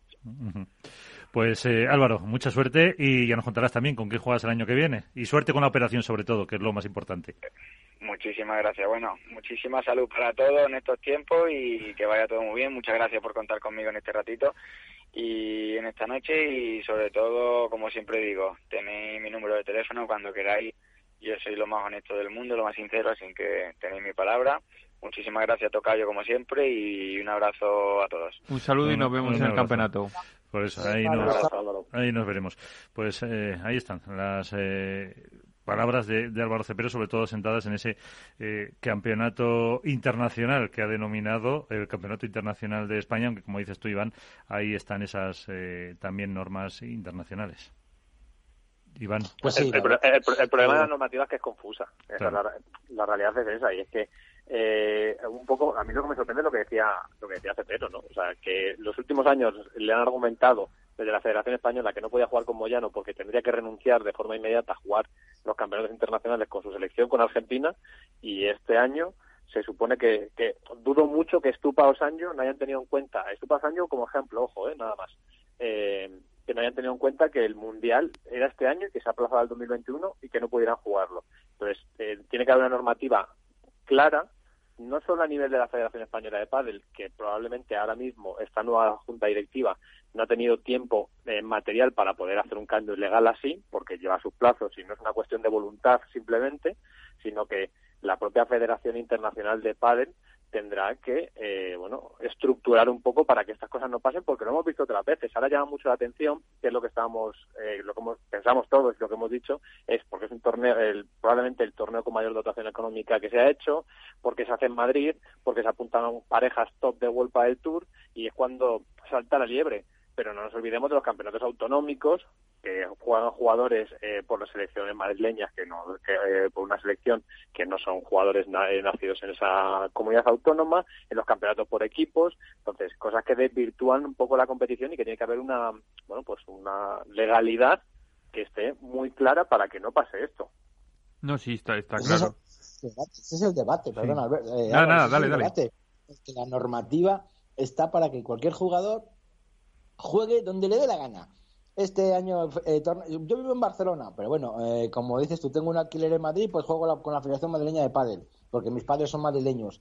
Pero luego juego por el, Club Sabadell de Barcelona en el campeonato por equipos. Y luego resulta que me, ficha el Club de Polo y como soy... Olín, tenemos el ejemplo clarísimo. Marta, Marre, eh, Marta Ortega y Alejandra Salazar, ¿qué tienen de catalanas? ¿Qué tienen de barcelonesas? Y juegan por el Real Club de Polo de Barcelona. Y si, y si no recuerdo mal, y si no estoy equivocado, ahora tengo la imagen en la cabeza, eh, Bea González juega por Andalucía y no sé si recuerdo haberla visto jugar por Madrid también. Me suena de haberla visto en algún este con el parche de la Federación Madrileña. Puede ser, Álvaro. Si el problema es lo que digo, que la normativa no es clara. no, no, en absoluto. normativa unificada. Porque la Federación Española tiene su normativa, que es X las autonómicas tienen su normativa, que es X menos uno y no es dependiente de la, de la española en muchas ocasiones, porque se legisla en función de lo que consideran oportuno. Y la Federación Internacional, que se supone que es el paraguas que tiene que vertebrar todo eso, de momento, si se ha puesto con ello, que a lo mejor hablo del desconocimiento y se, y se ha puesto con ello, no se ha llevado a buen puerto y es evidente porque hay quejas por parte de los propios protagonistas, no del aficionado, del protagonista, que es normal que se queje. Eh, joder, eh, no sé, es, sorprendente. Es como si iba a jugar un mundial, es como si Nadal va a jugar el Máster de Londres y se está quejando de los participantes que hay. Pues eh, llamaría la atención, ¿no? Exacto. Bueno, pues eh, si no queréis ningún apunte más, pasamos eh, a otro tema, que tenemos una, una invitada esperando, que además, mira, le voy a dejar, a, ya que está aquí, que se ha venido Álvaro al estudio, que nos la presente. Hola, muy buenas. Aunque también ha estado sentada en ese mismo sitio que has estado tú. Muy bien, muy bien. Muy buenas, Ana, ¿qué tal? Hola, buenas noches. Bueno, Ana Gómez de Adidas Padel, para quien no, no la conozca. bueno, están por ahí también Iván y Alberto Bote. Y yo desde aquí darte lo primero las gracias por estar con nosotros esta noche en, en estos Padel. Eh, y en mi caso, como vamos a hablar un poquito de, mis premios, de mis premios del Padel, eh, antes de ello, lo, lo, que sí primero quiero preguntarte, eh, y luego ya dejo también a mis compañeros, es, dada la situación en la que, en la que estamos todo este año con el, con el tema del COVID, ¿cómo ha afectado a una marca tan potente como Adidas eh, tanto a nivel nacional como internacional, eh, en cuanto a facturación, así un poco que me des eh, unas pequeñas pinceladas todo el tema del COVID. Bueno, pues la verdad es que este ha sido un año, pues que os voy a contar, ¿no? Bastante atípico que nadie se podía esperar y la verdad es que pues hemos superado todas las expectativas que teníamos, ¿no? Pues con el miedo cuando explotó todo todo esto. Te puedo decir que obviamente el año todavía no ha acabado y no, no tengo los datos, pero sí que te puedo decir que, el crecimiento que vamos a tener en, ventas de, de, palas eh, va a tener un doble dígito seguro. Eh, a nivel internacional, pues cada año nosotros estamos teniendo eh, un, crecimiento cada año bastante bastante importante desde los últimos cinco o seis años y cada año cerramos con más más ventas en, internacional. Este año supera las ventas internacional que, España. O sea, que pesa más el, negocio internacional. Empieza ya a pesar más el negocio internacional, pero no por nada, sino porque es que el, el pádel está explotando realmente más que creciendo en, muchos países. Pues te puedo decir que países como Italia o Escandinavia eh, hemos duplicado. O Benelux ha tenido un, un crecimiento de más del 40%, por ejemplo. Es importante también que con toda la, la, que está cayendo este año, también, por ejemplo, en, toda Latinoamérica, nosotros hemos mantenido, no hemos crecido, pero sí que hemos mantenido, no hemos, bajado la, la, venta de palas. Me parece un, dato muy, muy positivo, no solamente para nosotros, sino, sino para, para toda la industria, la verdad.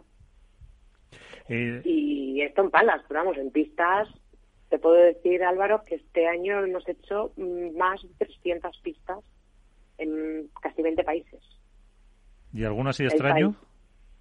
Pues mira, eh, te puedo decir que nos ha sorprendido Turquía, nos ha, nos ha sorprendido Ucrania, eh, estamos repitiendo en Caribe y, bueno, esto nosotros, ya sabes que eh, nosotros abordamos todo esto con nuestro concepto 360 y lo primero que tiene que haber para que para que exista el deporte son las pistas y, bueno, me parece una gran noticia que un año tan complicado como este a nivel a nivel mundial eh, haga que, empiece a, ponerse semillas en, países nuevos. Eh, me parece la verdad es que es muy importante y un honor para nosotros poder eh, abanderar esas primeras pistas que, se están haciendo. Eh, bueno, hablamos de los premios, Álvaro. Cuando quieras. Hablamos de, con el comité de expertos que ya ha recordado Iván antes, que está dentro de ese comité de expertos por las votaciones.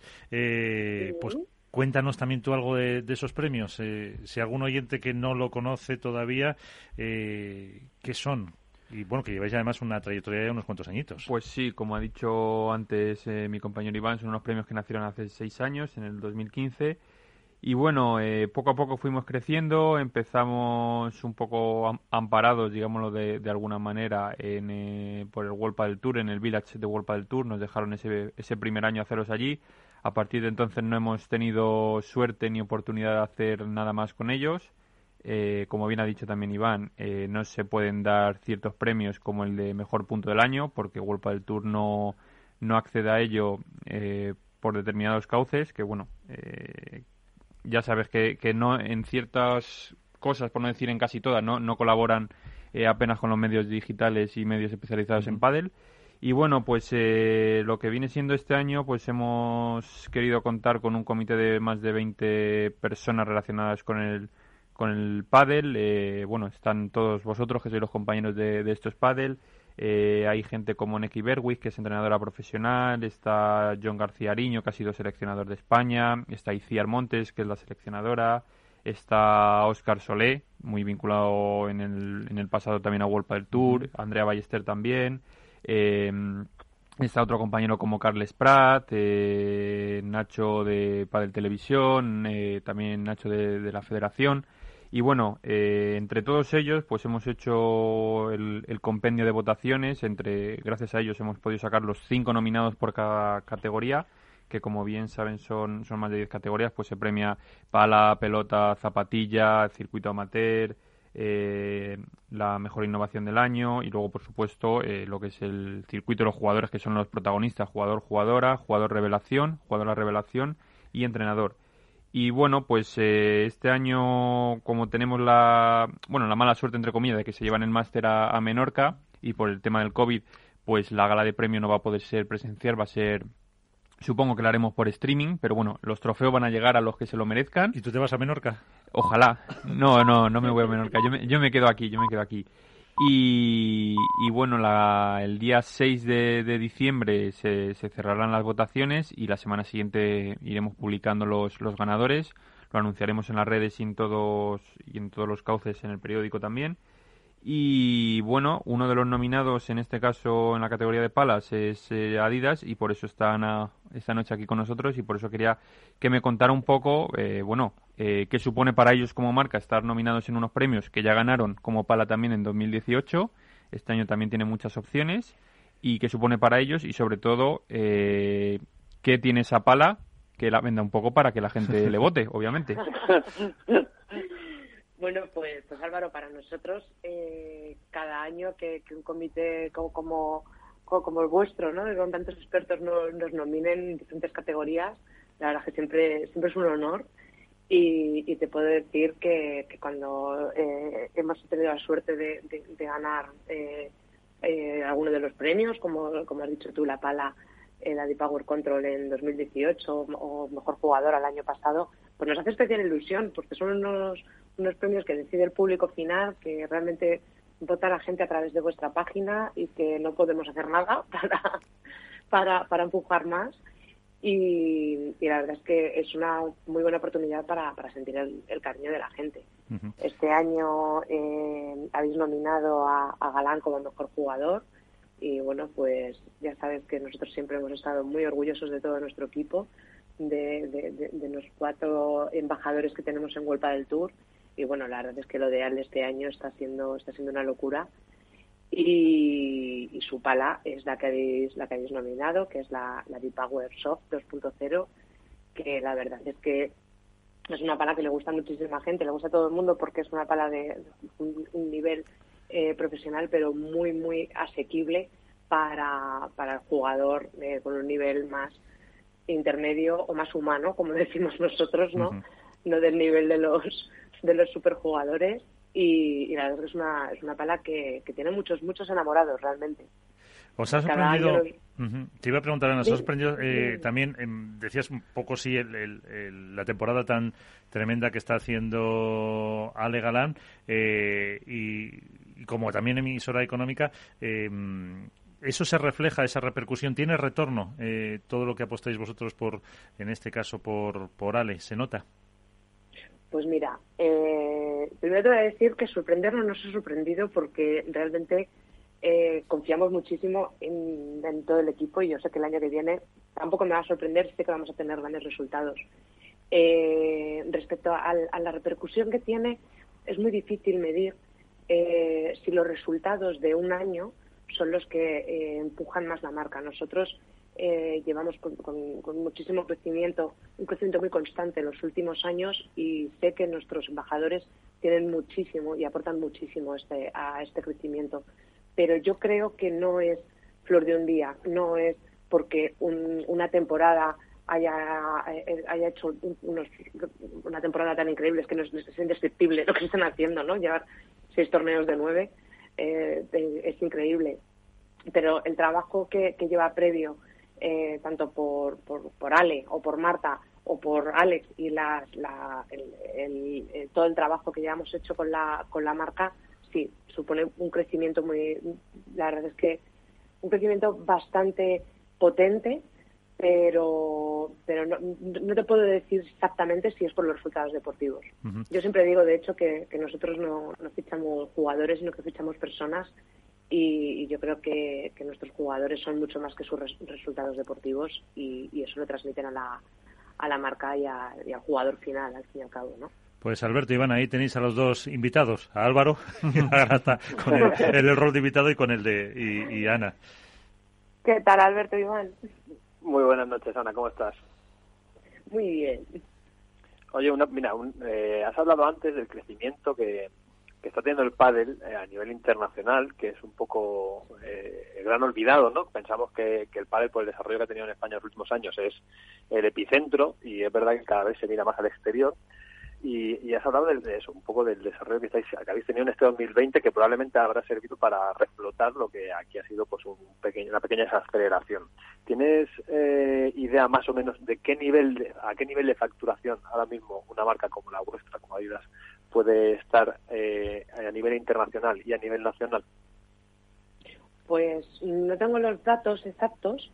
Sé que, que, el año pasado ya, al margen de, de la, de la crisis sanitaria que está habiendo ya para nosotros suponía la mitad de la facturación. Eh, este año superior, no te puedo decir los, los, los datos, es más, más de la mitad. Eh, en palas, en, pistas, de hecho, para nosotros es, es, mucho mayor porque estamos muy, muy orientados a la, a la construcción de pistas fuera de España. Iván. Iván. Sigo, yo, sigo yo entonces, ¿no? Dale, dale. Eh, y otra cosa, Ana. Eh, a ver, Iván. Ha aparecido por ahí. había, quitado, el sonido. había quitado el sonido. Buenas noches, Ana. Buenas Yo noches. quería preguntar dos cositas a, a, Ana, ¿no? Eh, lo primero es cómo, cómo, cómo ha reaccionado eh, Adidas respecto al COVID y, y, al apoyo a sus jugadores. En el sentido, si habéis tenido algún tipo de diferencia, habéis mantenido contratos, habéis hecho algún tipo de, de rebaja, porque habéis tenido esos ingresos o esos puestos beneficios que, estáis esperando. Y luego otra pregunta es, así te voy a poner en un pequeño brete, si te dan a elegir eh, mejor jugador legal y mejor pala, ¿con qué te quedas? Qué malo eres,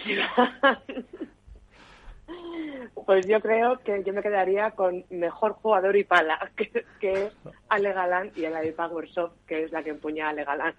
Es un 2 por 1 Iván, te ha hecho un 2 por 1 te, hago un dos por uno. Son, son, como, como, mis niños, tanto las palas como los jugadores. No me hagas elegir. No, Ana, ¿es, vuestra pala más vendida de cada año? ¿La Adipower Soft?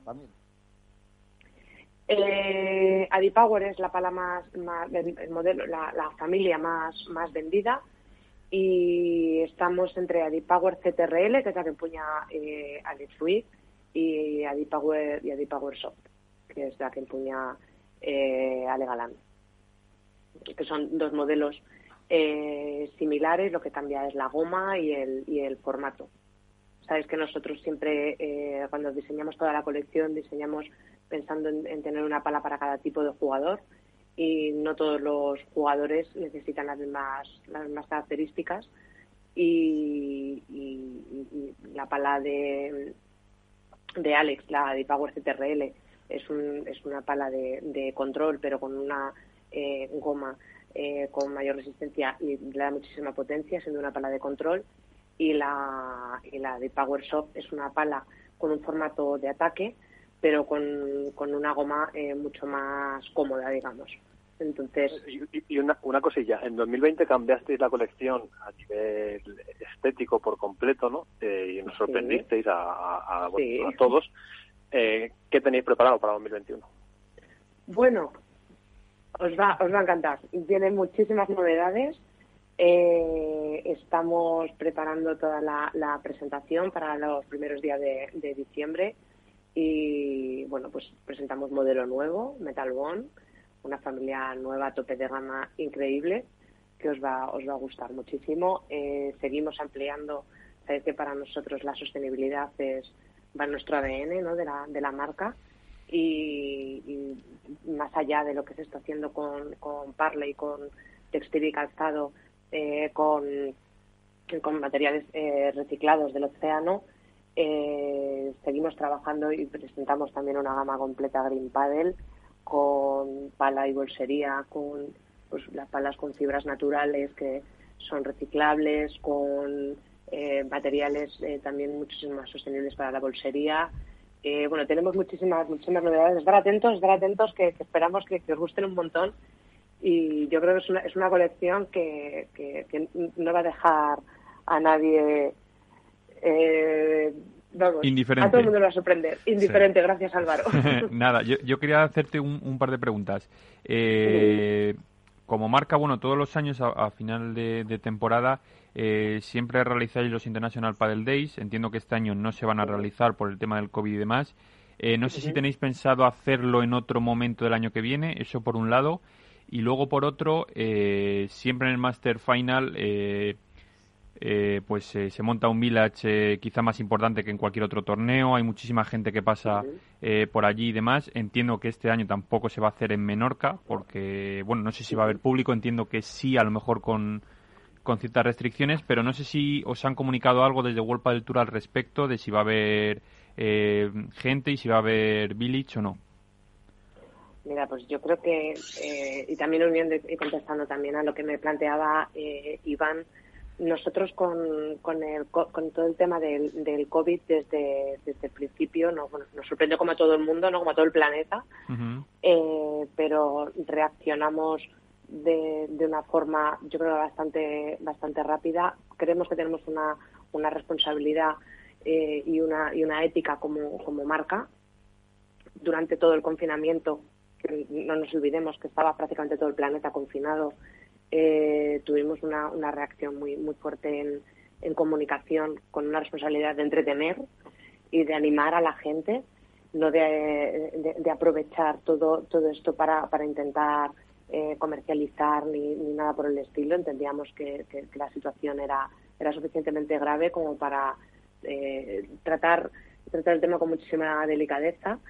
Eh, desde que nos han desconfinado, de hecho, nosotros estamos siendo muy responsables. Para nosotros los eventos es muy importante, tanto los torneos como eh, las acciones con, con del Tour, o como bien dices tú, nos vamos a International Padel Day.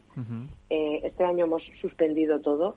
Eh, estamos haciendo cosas muy pequeñas y, prácticamente sin, sin gente porque nuestra responsabilidad y nuestra ética mm, hace que no vamos a ser nosotros los que animemos a la gente a no guardar esa, esa distancia social, animamos a la gente a practicar pádel con seguridad, a ir al club, pero no a, hacer grandes eventos. Y efectivamente los International Padel Days este año se han, se han suspendido y estamos eh, pues como, como, como el resto del planeta viendo por dónde eh, esto cada día cambia eh, en cuanto esto mejore, vamos, seremos los primeros en volver a, hacer eventos, a hacer los grandes torneos y, vamos, por ganas no será. Sabes que nosotros y, el equipo de marketing de, Adidas, eh, vamos, vive pensando en, toda la activación y nos, nos encantará. Respecto a lo que preguntas de Golpa del Tour,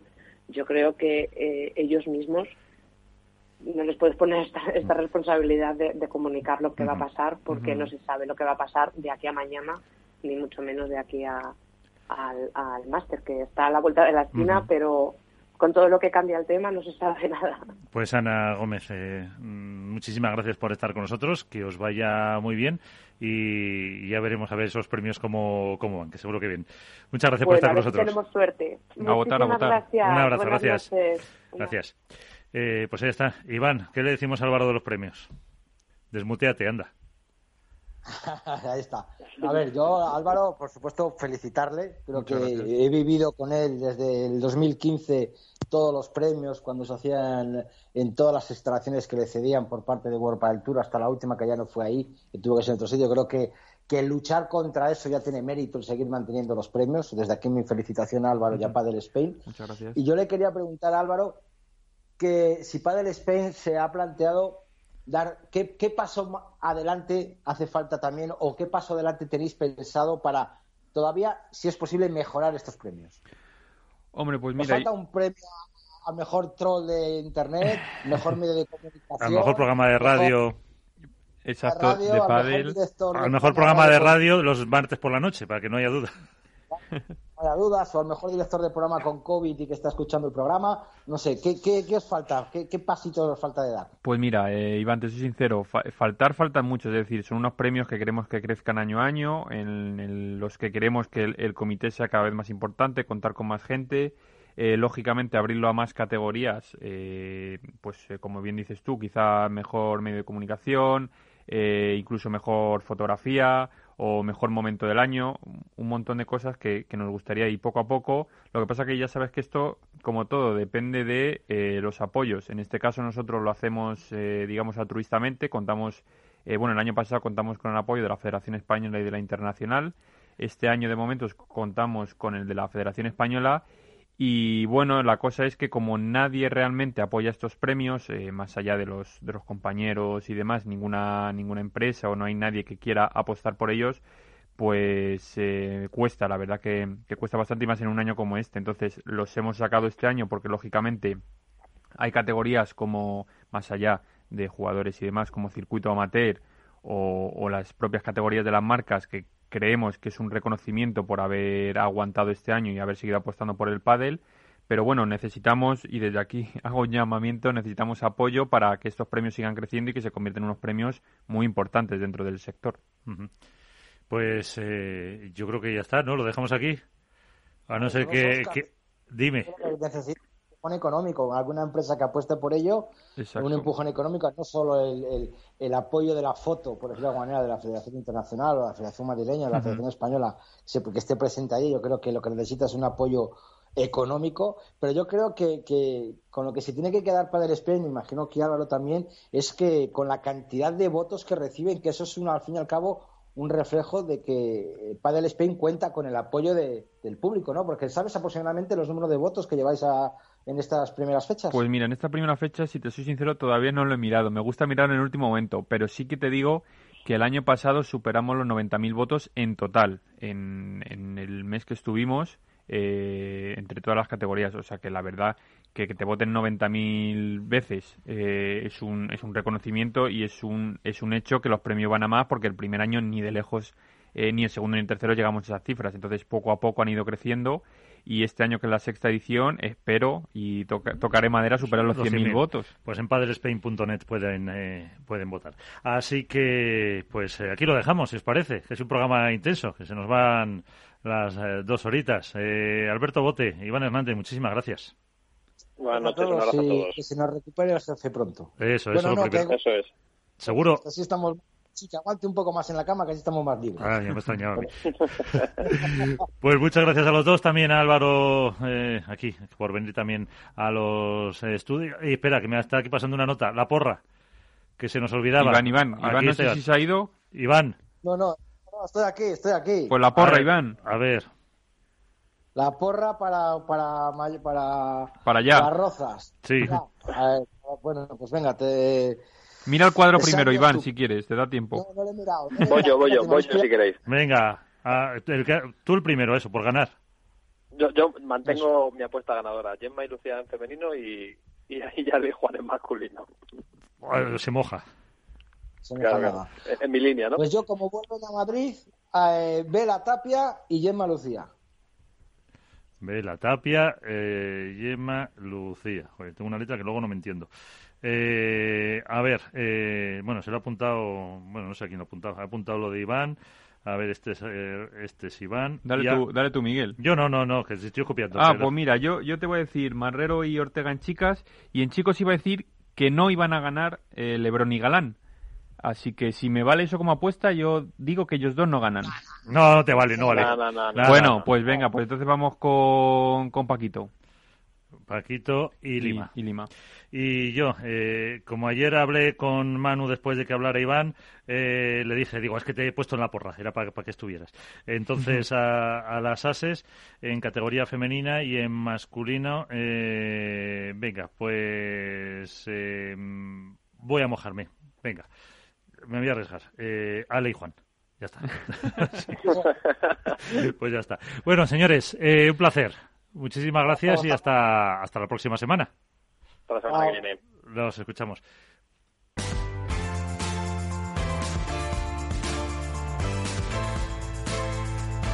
Esto es Padel en Capital Radio. Capital Radio existe para ayudar a las personas a formarse y conocer la verdad de la economía. Los valores que Capital Radio defiende son la verdad, la libertad y la responsabilidad. Capital Radio es una empresa independiente que no se identifica con ideologías políticas. Capital Radio está aquí para ayudar a las empresas a comunicar cómo crean valor. Capital Radio apuesta por empresas sostenibles, transparentes y comprometidas con la sociedad. ¿Y tú? ¿También quieres trabajar por un mundo mejor? Aquí tienes tu sintonía. Capital Radio, con la gente que aporta y no se aparta.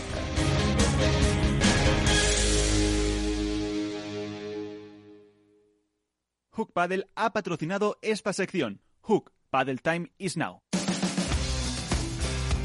Pues nos vamos. Eh, ponemos el punto y final a este programa intenso. Iba a decir eh, que también nos hemos entretenido y espero que todos también.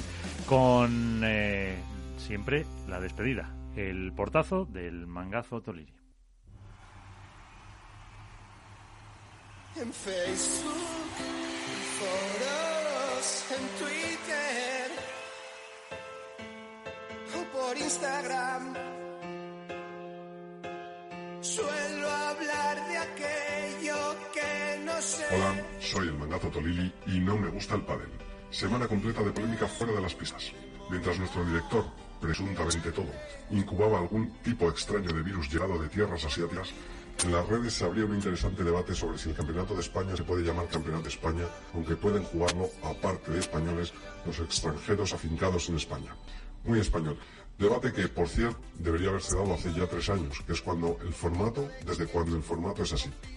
Observados los diferentes puntos de vista, el Servicio de Creatividad de Campeonatos de España del Mangazo Tolili está en disposición de ofertar, por el módico precio de tres cajas de botellines de Mau, las siguientes fórmulas para un mejor desarrollo y organización del Campeonato de España Absoluto de Pádel. Podrán jugarlo todos los jugadores españoles, hayan nacido donde hayan nacido, y siempre y cuando no se, no se hayan puesto pelo durante el confinamiento. Igualmente, tampoco podrán jugarlo los que hayan sido actores alguna vez, pues incurriríamos en multiempleo, y esto perjudica claramente a los demás. Tampoco podrán jugarlo los españoles que hayan llegado a ser números uno del World del Tour, pero no siendo los primeros en hacerlo. Ni de coña podrán jugarlo los que hayan fundado los Padel Trotters, a excepción de Peter Alonso, cuyo concurso es obligatorio por su condición de grande de España. Los que tengan los ojos achinados tampoco podrán jugarlo, que nos han traído el virus. Boris Castro también tiene obligada su participación. Todos los que no estén comprendidos en los apartados anteriores y hagan de vientre en el lugar habilitado para ello, podrán jugar y que ganen mejor. En chicas pueden jugarlo todas sin restricciones, hasta que consigamos completar el cuadro. En caso de que ni así lo completemos, tiraremos de Mati Díaz, Uri Botello o Álvaro Cepero, para que no se note excesiva diferencia de estatura. Los premios, como ya quedó dicho, serán una caja de langostinos frescos previamente cocidos, unas botellas de vino de Valcarnero para cocerse y dos entradas para ver a los Padel Trotters. En categoría femenina será obligatorio que ganen el torneo Patti y Eli, aunque jueguen con parejas diferentes. Y para acabar, ¿tienen los seleccionadores de pádel españoles absolutos el título que exige la Federación Española de algo para sus torneos? Ahí dejo el aire la pregunta sin saber la respuesta.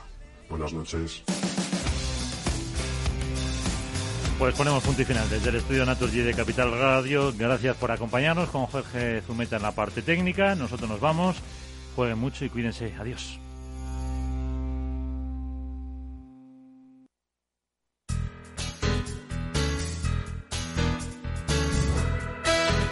Capital Radio, música y mercados.